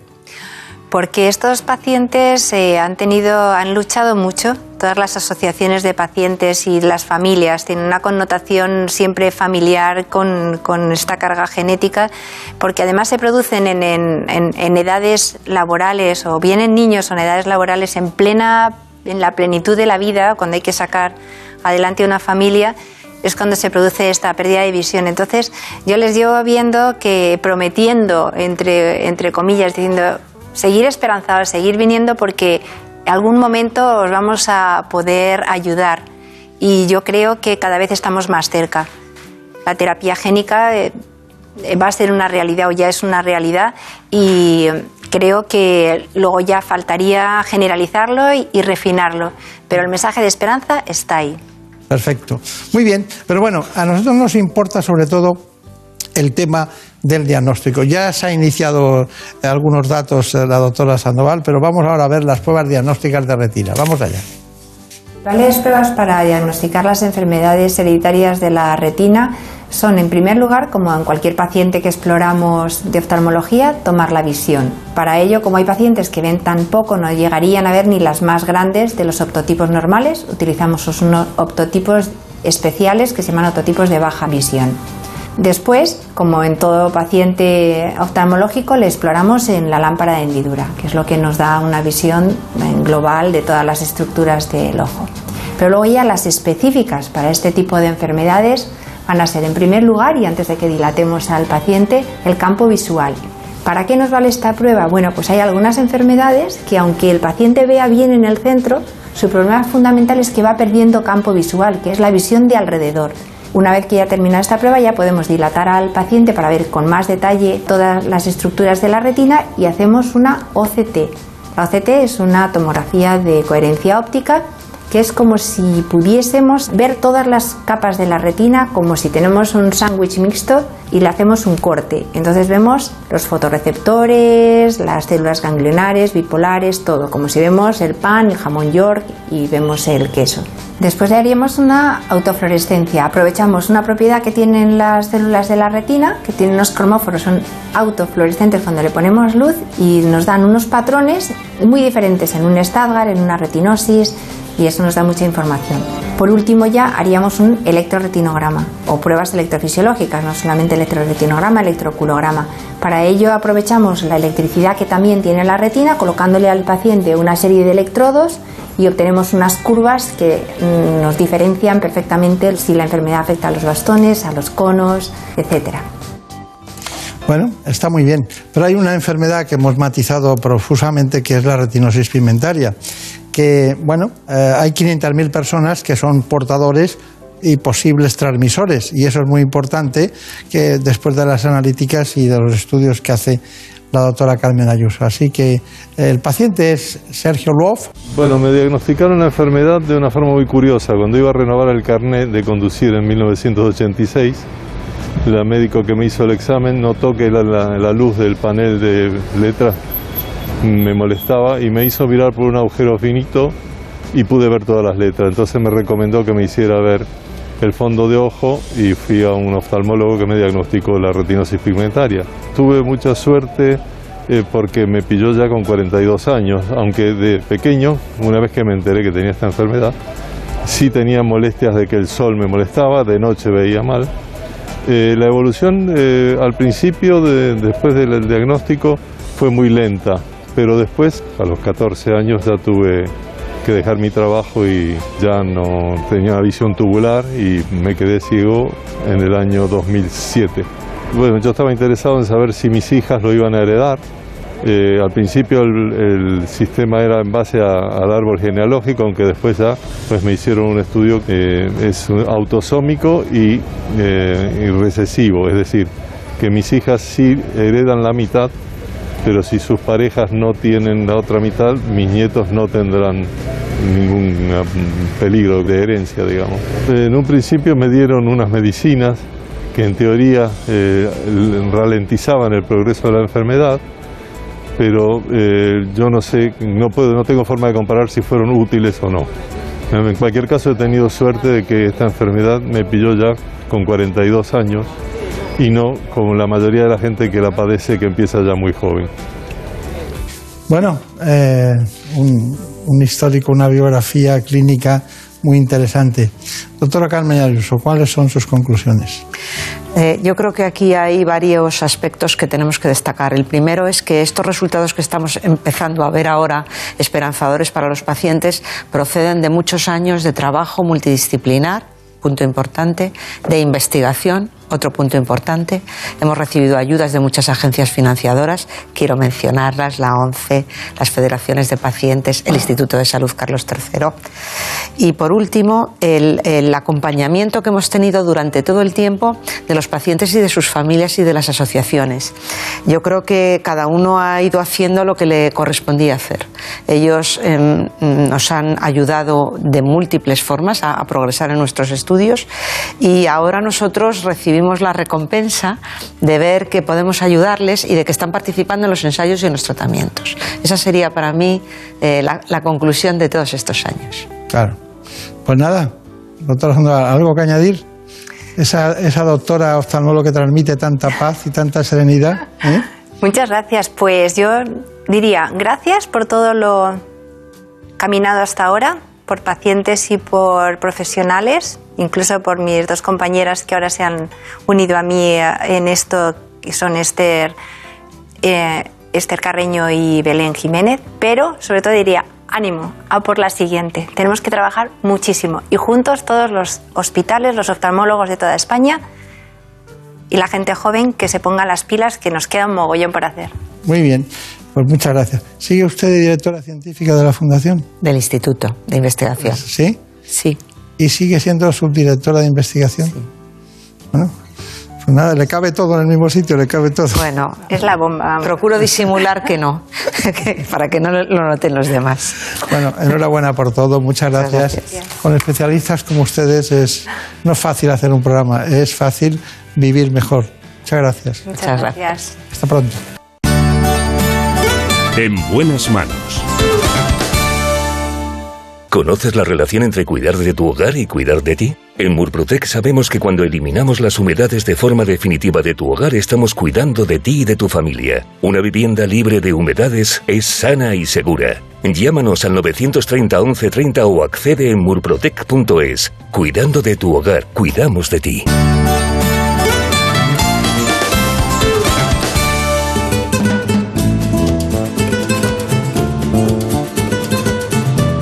Ha llegado el momento de conocer lo que publican nuestros compañeros de La Razón en ese suplemento de A tu Salud.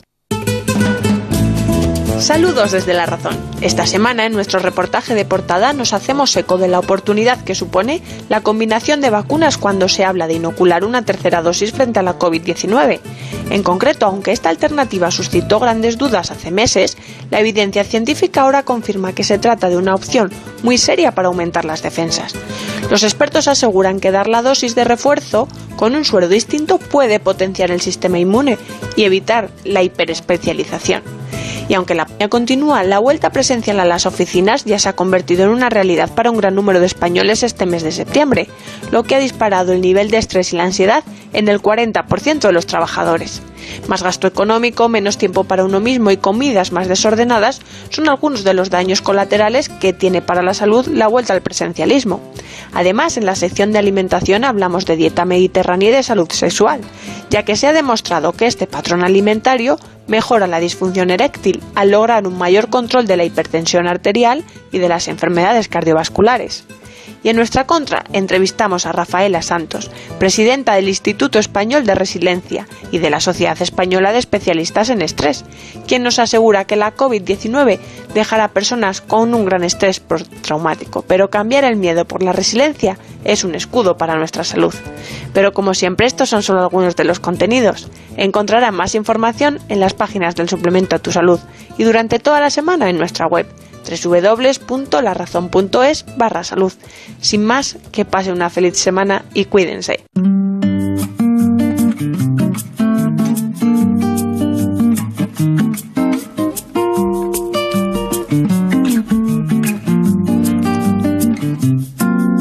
Prefiero no hacer caso a la cabeza. Pues de vez en cuando hay que hacerlo, hacer caso a la cabeza y entender que hay cuestiones como el binomio que acabamos de hablar, la genética, la oftalmología. Pasamos a uno que es importantísimo en nuestras vidas y poco conocido. Me refiero a la microbiota intestinal. Prefiero olvidar a no haber querido. Lo hacemos con la doctora Susana Prados y el doctor José María Escudero.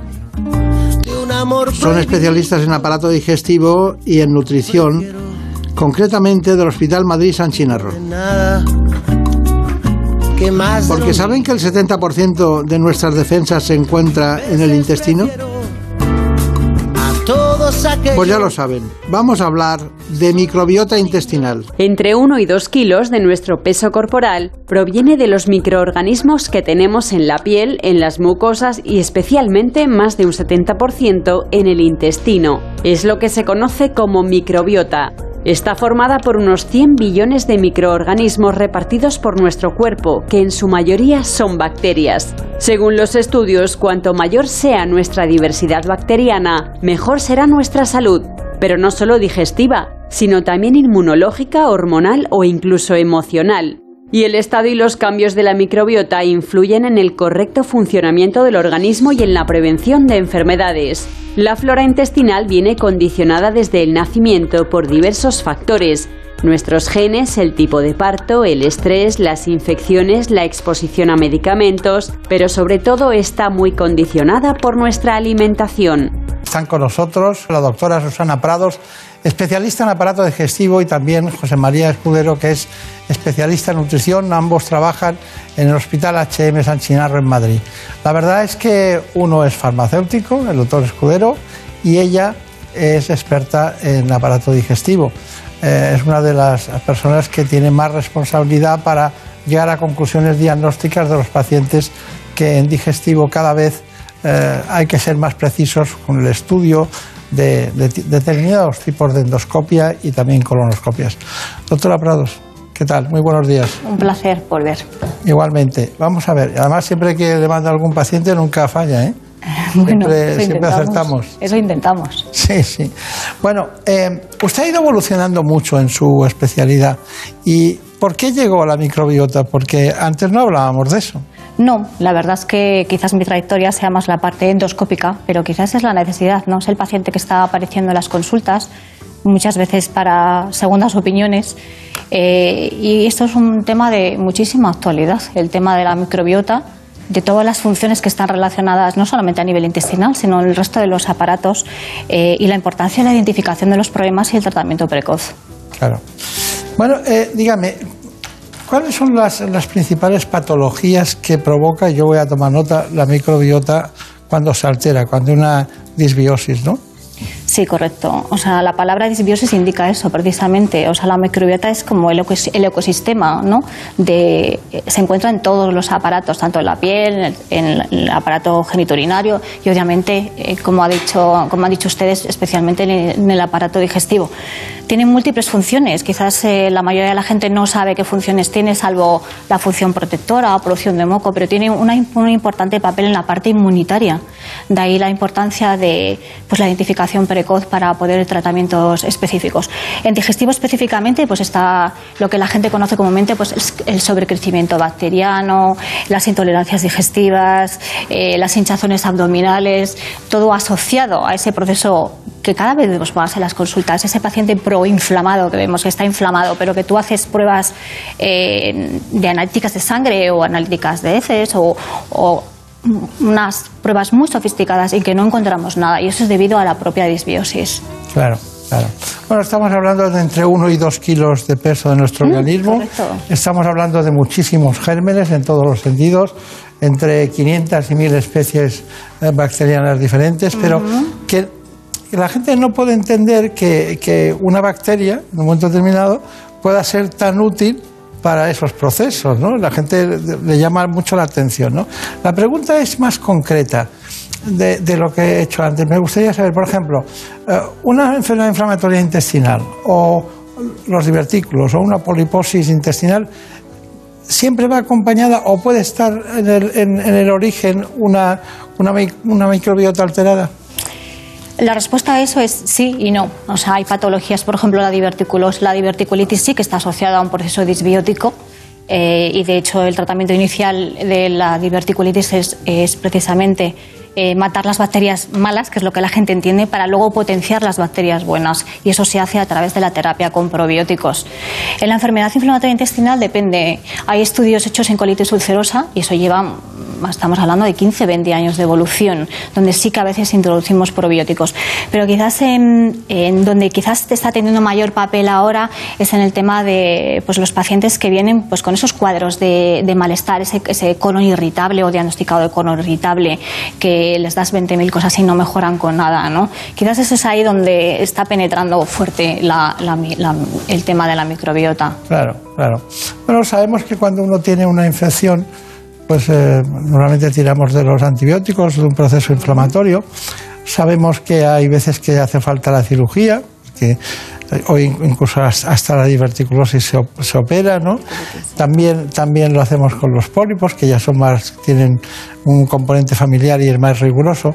Pero claro, de repente está aquí un farmacéutico experto en nutrición, que es el, el, el, nuestro amigo farmacéutico, ¿no? que es el doctor Escudero, y le quería preguntar, eh, ¿cómo empezaron ustedes? ¿Cómo fue el proceso? Bueno, siempre, como decía la doctora, hemos tenido un porcentaje de pacientes que veíamos que los tratamientos convencionales no, no, llegábamos a funcionar. Teníamos una adecuada historia clínica, teníamos los estudios que se hacen habitualmente y por algún motivo pues el tratamiento fallaba. Mm, afortunadamente en los últimos años han aparecido estas pruebas, que es una herramienta más eh, que puede ser muy eficaz y muy útil para ese tipo de pacientes en los que no conseguíamos dar una solución y hemos visto determinadas alteraciones a nivel de crecimiento de parásitos o desequilibrios de, familias de bacterias que consiguiendo hacer el tratamiento adecuado y muy importante por el orden conveniente, pues hemos conseguido que, mejoren. Lo que nos da es una mayor información de lo que teníamos anteriormente para no ir a ciegas en los tratamientos y saber exactamente cómo tenemos que tratarlo a nivel nutricional. Eh, la farmacia, ¿Las farmacias están preparadas para dispensar el tipo de productos que ustedes quieren? Sí, actualmente hay, hay una gran variedad de, suplementos probióticos. Hay cepas eh, individuales y luego mm, mm, cepas, mm, o sea, suplementos que, combinan diferentes cepas. Lo importante es saber qué utilizar en cada uno de ellos. El, el, problema es ese, que si no tenemos la información suficiente, a lo mejor estamos utilizando un probiótico que no, que no mejore, sino que está empeorando la sintomatología del paciente porque le genera más gases y más hinchazón. Es, es importante no ir a ciegas y saber exactamente qué tenemos que hacer. Muy bien. Pues eh, em, ha quedado muy claro, ya el tema este, esta parte ya la tenemos resuelta.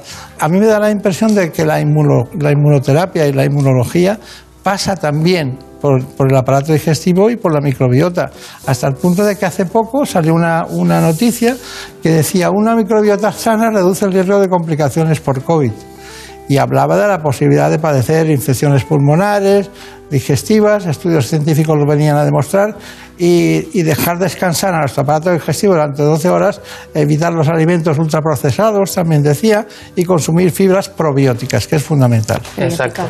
Muy bien. El tema del, del COVID realmente eh, el sistema inmune de mucosas es el que primero lucha frente, frente a este virus y por eso hay más casos de COVID en, hombres que en mujeres. Las mujeres están más protegidas por los estrógenos, tienen mejor flora, flora mm, inmuno, eh, inmunomoduladora y, por eso hay menos riesgo de, infección por COVID. bien, se ha buscado usted un buen compañero farmacéutico. ¿Ah, sí? sí, sí, estupendo. bueno, ya me contará qué diferencia hay entre eh, la parte de nutricionista y la parte de dietética. Porque ustedes son expertos en nutrición y dietética, ¿no? Bueno, son muchas cosas, doctora Susana Prados. A mí me da la impresión de que el estrés, me estoy acordando de un caso concreto, de que el estrés influye mucho en esto. Desde luego, o sea, hoy en día yo creo que el estrés junto con los factores nutricionales son los que más realmente impactan en la, en la, en la microbiota se habla mucho, y esto ya es de años, de antigüedad, ¿no? sobre, sobre el eje intestino-cerebro. Y precisamente la microbiota no solamente tiene una función protectora contra eh, los agentes externos, sino que además es inmunomoduladora. Tiene la capacidad de reconocimiento y la formación de, células inmunes para luchar contra las enfermedades y de neurotransmisores tan importantes como pues, el triptófano, que luego llega la serotonina, el GABA, para actuar a nivel cerebral. Lo cual eh, hay ya estudios que demuestran que, los estados anímicos, o sea, depresión, los cuadros de, ansiedad, eh, disminuyen la microbiota. Y si tú cambias esa microbiota, la potencias y la haces más fuerte, eso mejora también los, los, estados, los estados emocionales. Claro.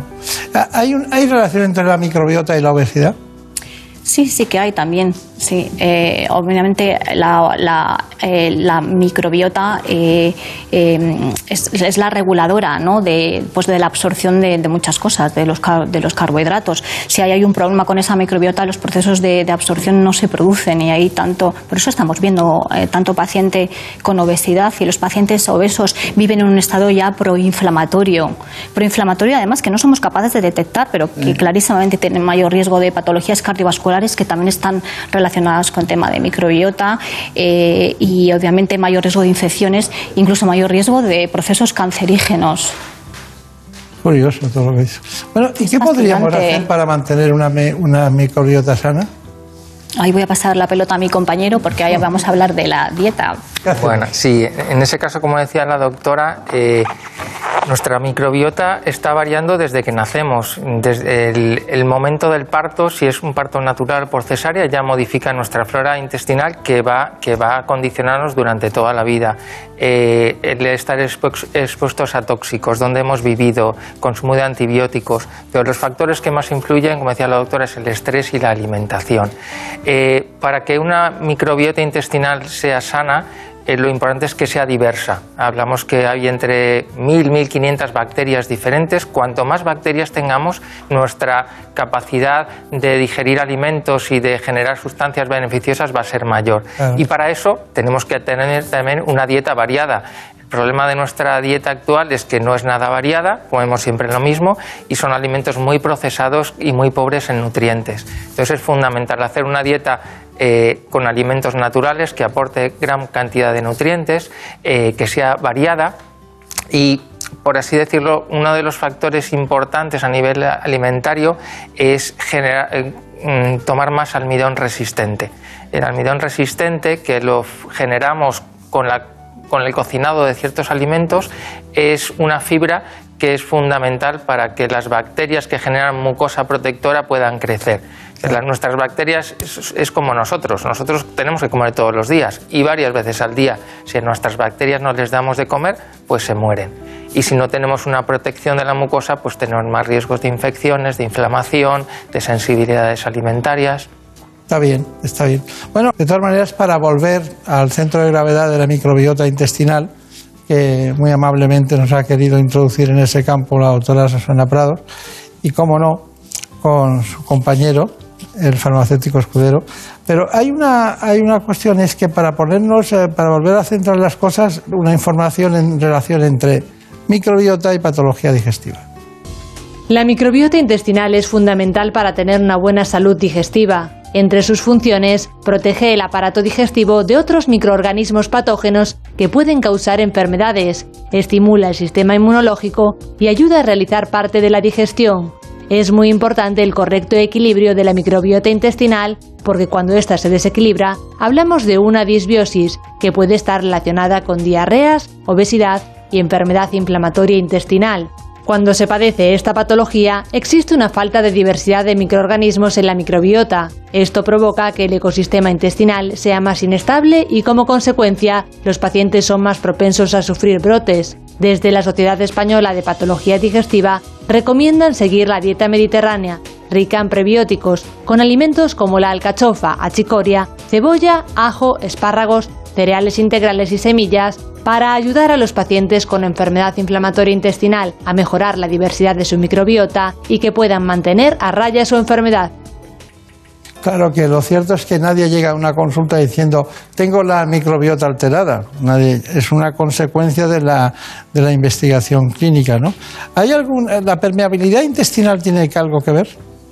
Sí, de hecho es un tema bastante importante en los últimos años. ¿no? Se ha publicado bastante precisamente relacionado con los cuadros de disbióticos. Cuando las bacterias eh, protectoras y las que además producen moco no trabajan adecuadamente porque, como hemos ido comentando, no están en, en concentraciones adecuadas, esto produce que las células intestinales, que son las que filtran, las que permiten la entrada y salida no solamente de nutrientes, sino de tóxicos, eh, aumentan esas eh, uniones que se llaman las junctions, ¿no? que ha habido mucha publicación sobre ello, y permiten eh, el paso de agua eh, este paso de agua llega al intestino grueso y, son la consecuencia de estos cuadros de diarreas crónicas que los pacientes acuden a las consultas, que tienen todas las pruebas hechas, las colonoscopias, gastroscopias, estudio de celiaquía, estudio de absolutamente todo, y todo es negativo y, es secundario, es toda la permeabilidad eh, intestinal.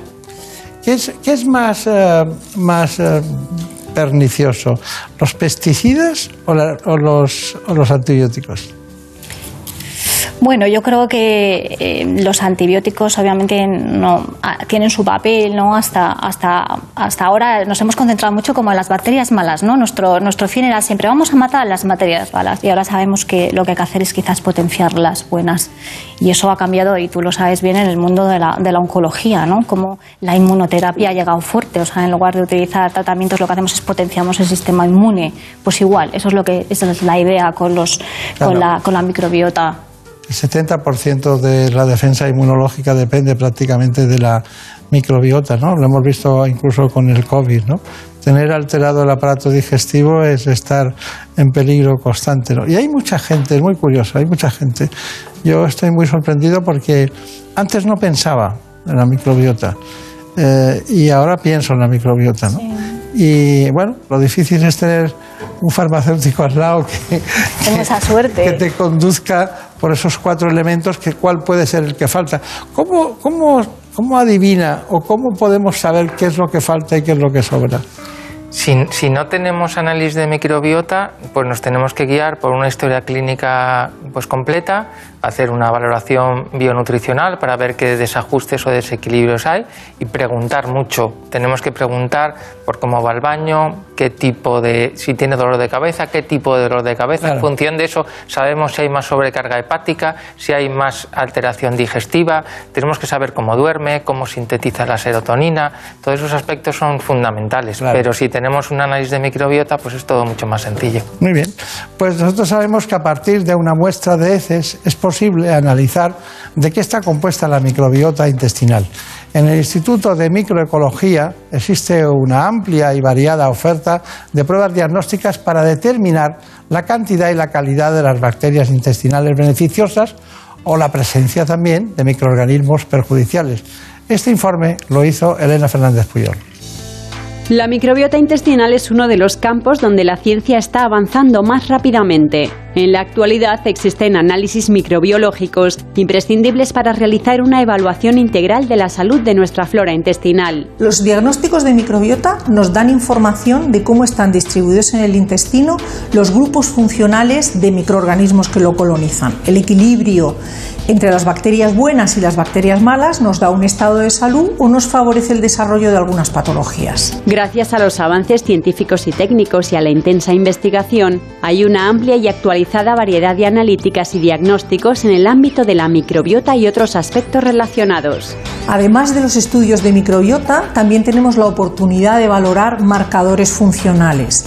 Estos nos ayudan a entender qué repercusión tiene en el intestino el desorden de las bacterias. Podemos medir por ejemplo, la calprotectina para ver la inflamación, la zonulina para ver permeabilidad, IgA para ver sistema inmune de mucosa, residuos digestivos, función hepática, función pancreática, en fin, cuál es la repercusión del escenario de microbiota. A los análisis microbiológicos clásicos se han incorporado los estudios genéticos de la microbiota. Los resultados son una herramienta muy útil tanto para el diagnóstico como para la prevención. El departamento médico del laboratorio tiene un equipo de nutricionistas que ayudan al paciente a interpretar su analítica proporcionándoles un asesoramiento nutricional. Y si hay alguna patología, por supuesto, derivan a los eh, especialistas pertinentes. Estos estudios se realizan en España desde 2006. Poco a poco se ha ido tomando conciencia de la importancia de la microbiota, no solo para el bienestar digestivo, sino también en la salud general. Bueno, eh, lo hemos aprendido, ¿eh? lo vamos aprendiendo y vamos sabiéndolo. A ver, Brenda, mira, ¿qué preguntas tienes? Eh, como hemos visto, alimentos como la cebolla o la alcachofa eh, son propios de la, dieta mediterránea, son ricos en probióticos, pero nos preguntan en qué otro tipo de productos podríamos encontrarlos.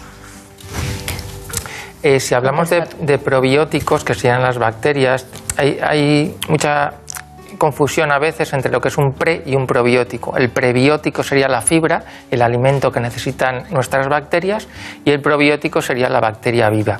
Como, como alimentos ricos en probióticos están los fermentados. Está el kéfir, el yogur, el chucrut, el té kombucha, que está ahora muy, muy de moda, eh, el miso. Todos esos alimentos son ricos en, en sustancias probióticas y es muy conveniente que lo vayamos introduciendo.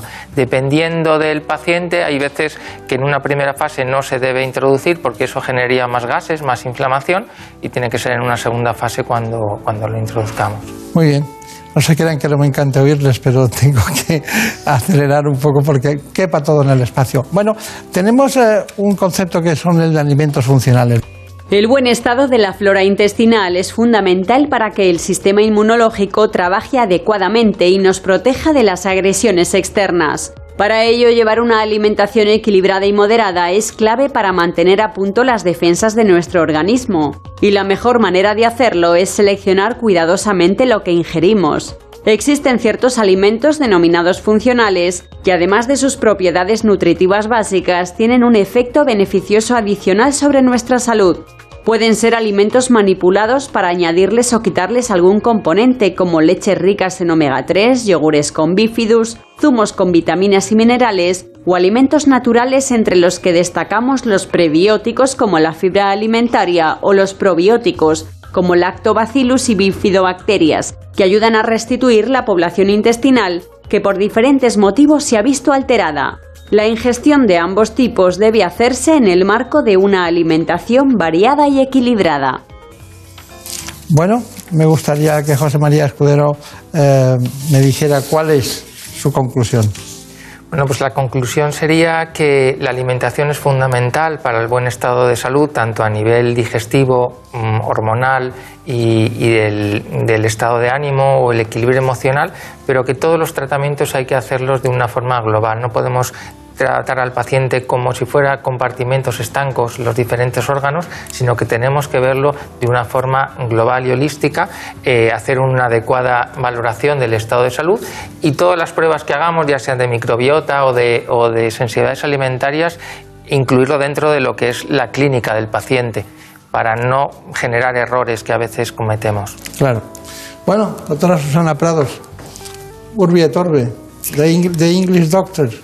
Bueno, primero agradecer ¿no? la oportunidad de efectivamente hablar de la microbiota y quizás abrir un poco los horizontes hacia, a, todos, a todos los niveles, quizás incluso a la medicina hospitalaria, quizás estamos ahí un poquito atrasados en, en, todo esto. Esto viene fuerte, esto viene muy fuerte, de hecho, es, hay muchísimas publicaciones, pero cada vez en todas las patologías hay mayor interés y esto eh, va a cambiar mucho, muchas patologías que todavía no sabemos sus orígenes y que puedan estar relacionadas con la, con la microbiota. Muy bien, pues muchas gracias por ayudarnos a entender mejor la, la, medicina desde un ángulo en el que nunca habíamos estado. Mm, exacto. Muchas gracias y hasta pronto. Muchas gracias por la invitación. Adiós. Por un beso tuyo, contigo me voy. No me lo pregunto, contigo me voy. Que se me fue Hemos aprendido mucho en este programa, muchísimo, sobre todo de cuestiones más innovadoras y muy oportunas todas para mejorar su salud. Tengan en cuenta los consejos de la microbiota, de la oftalmología en relación con la genética, de la escoliosis en los niños y del cáncer de pulmón, con la cirujano María Delgado. En el programa estuvo concretamente en la realización Alberto Castro. Produce generalmente este programa de toda la vida la Santa de Ávila. Marta López Llorente. Les dejo ahora con las noticias y también espero verles y notarles esta semana, no solo en la radio, sino también en la televisión, en la sexta. ¿Qué me pasa, doctor? Los domingos a las 9 de la mañana. Contigo me voy, no juegues conmigo,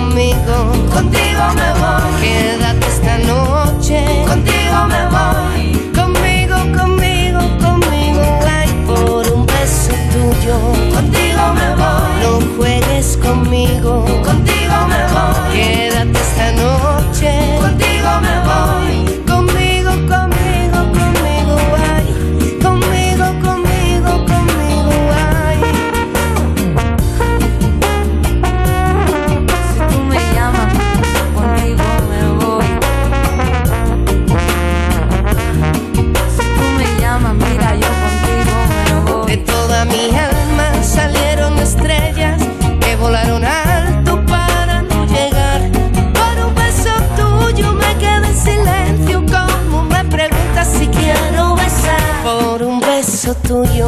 Contigo me voy, no me lo pregunto.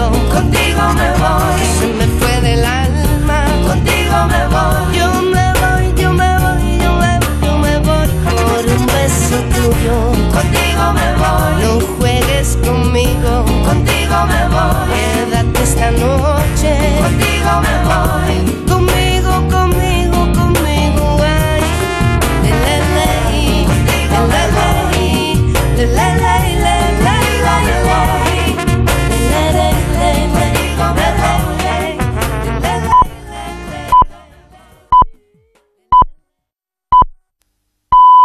Son las 6 de la mañana, las 5 en la comunidad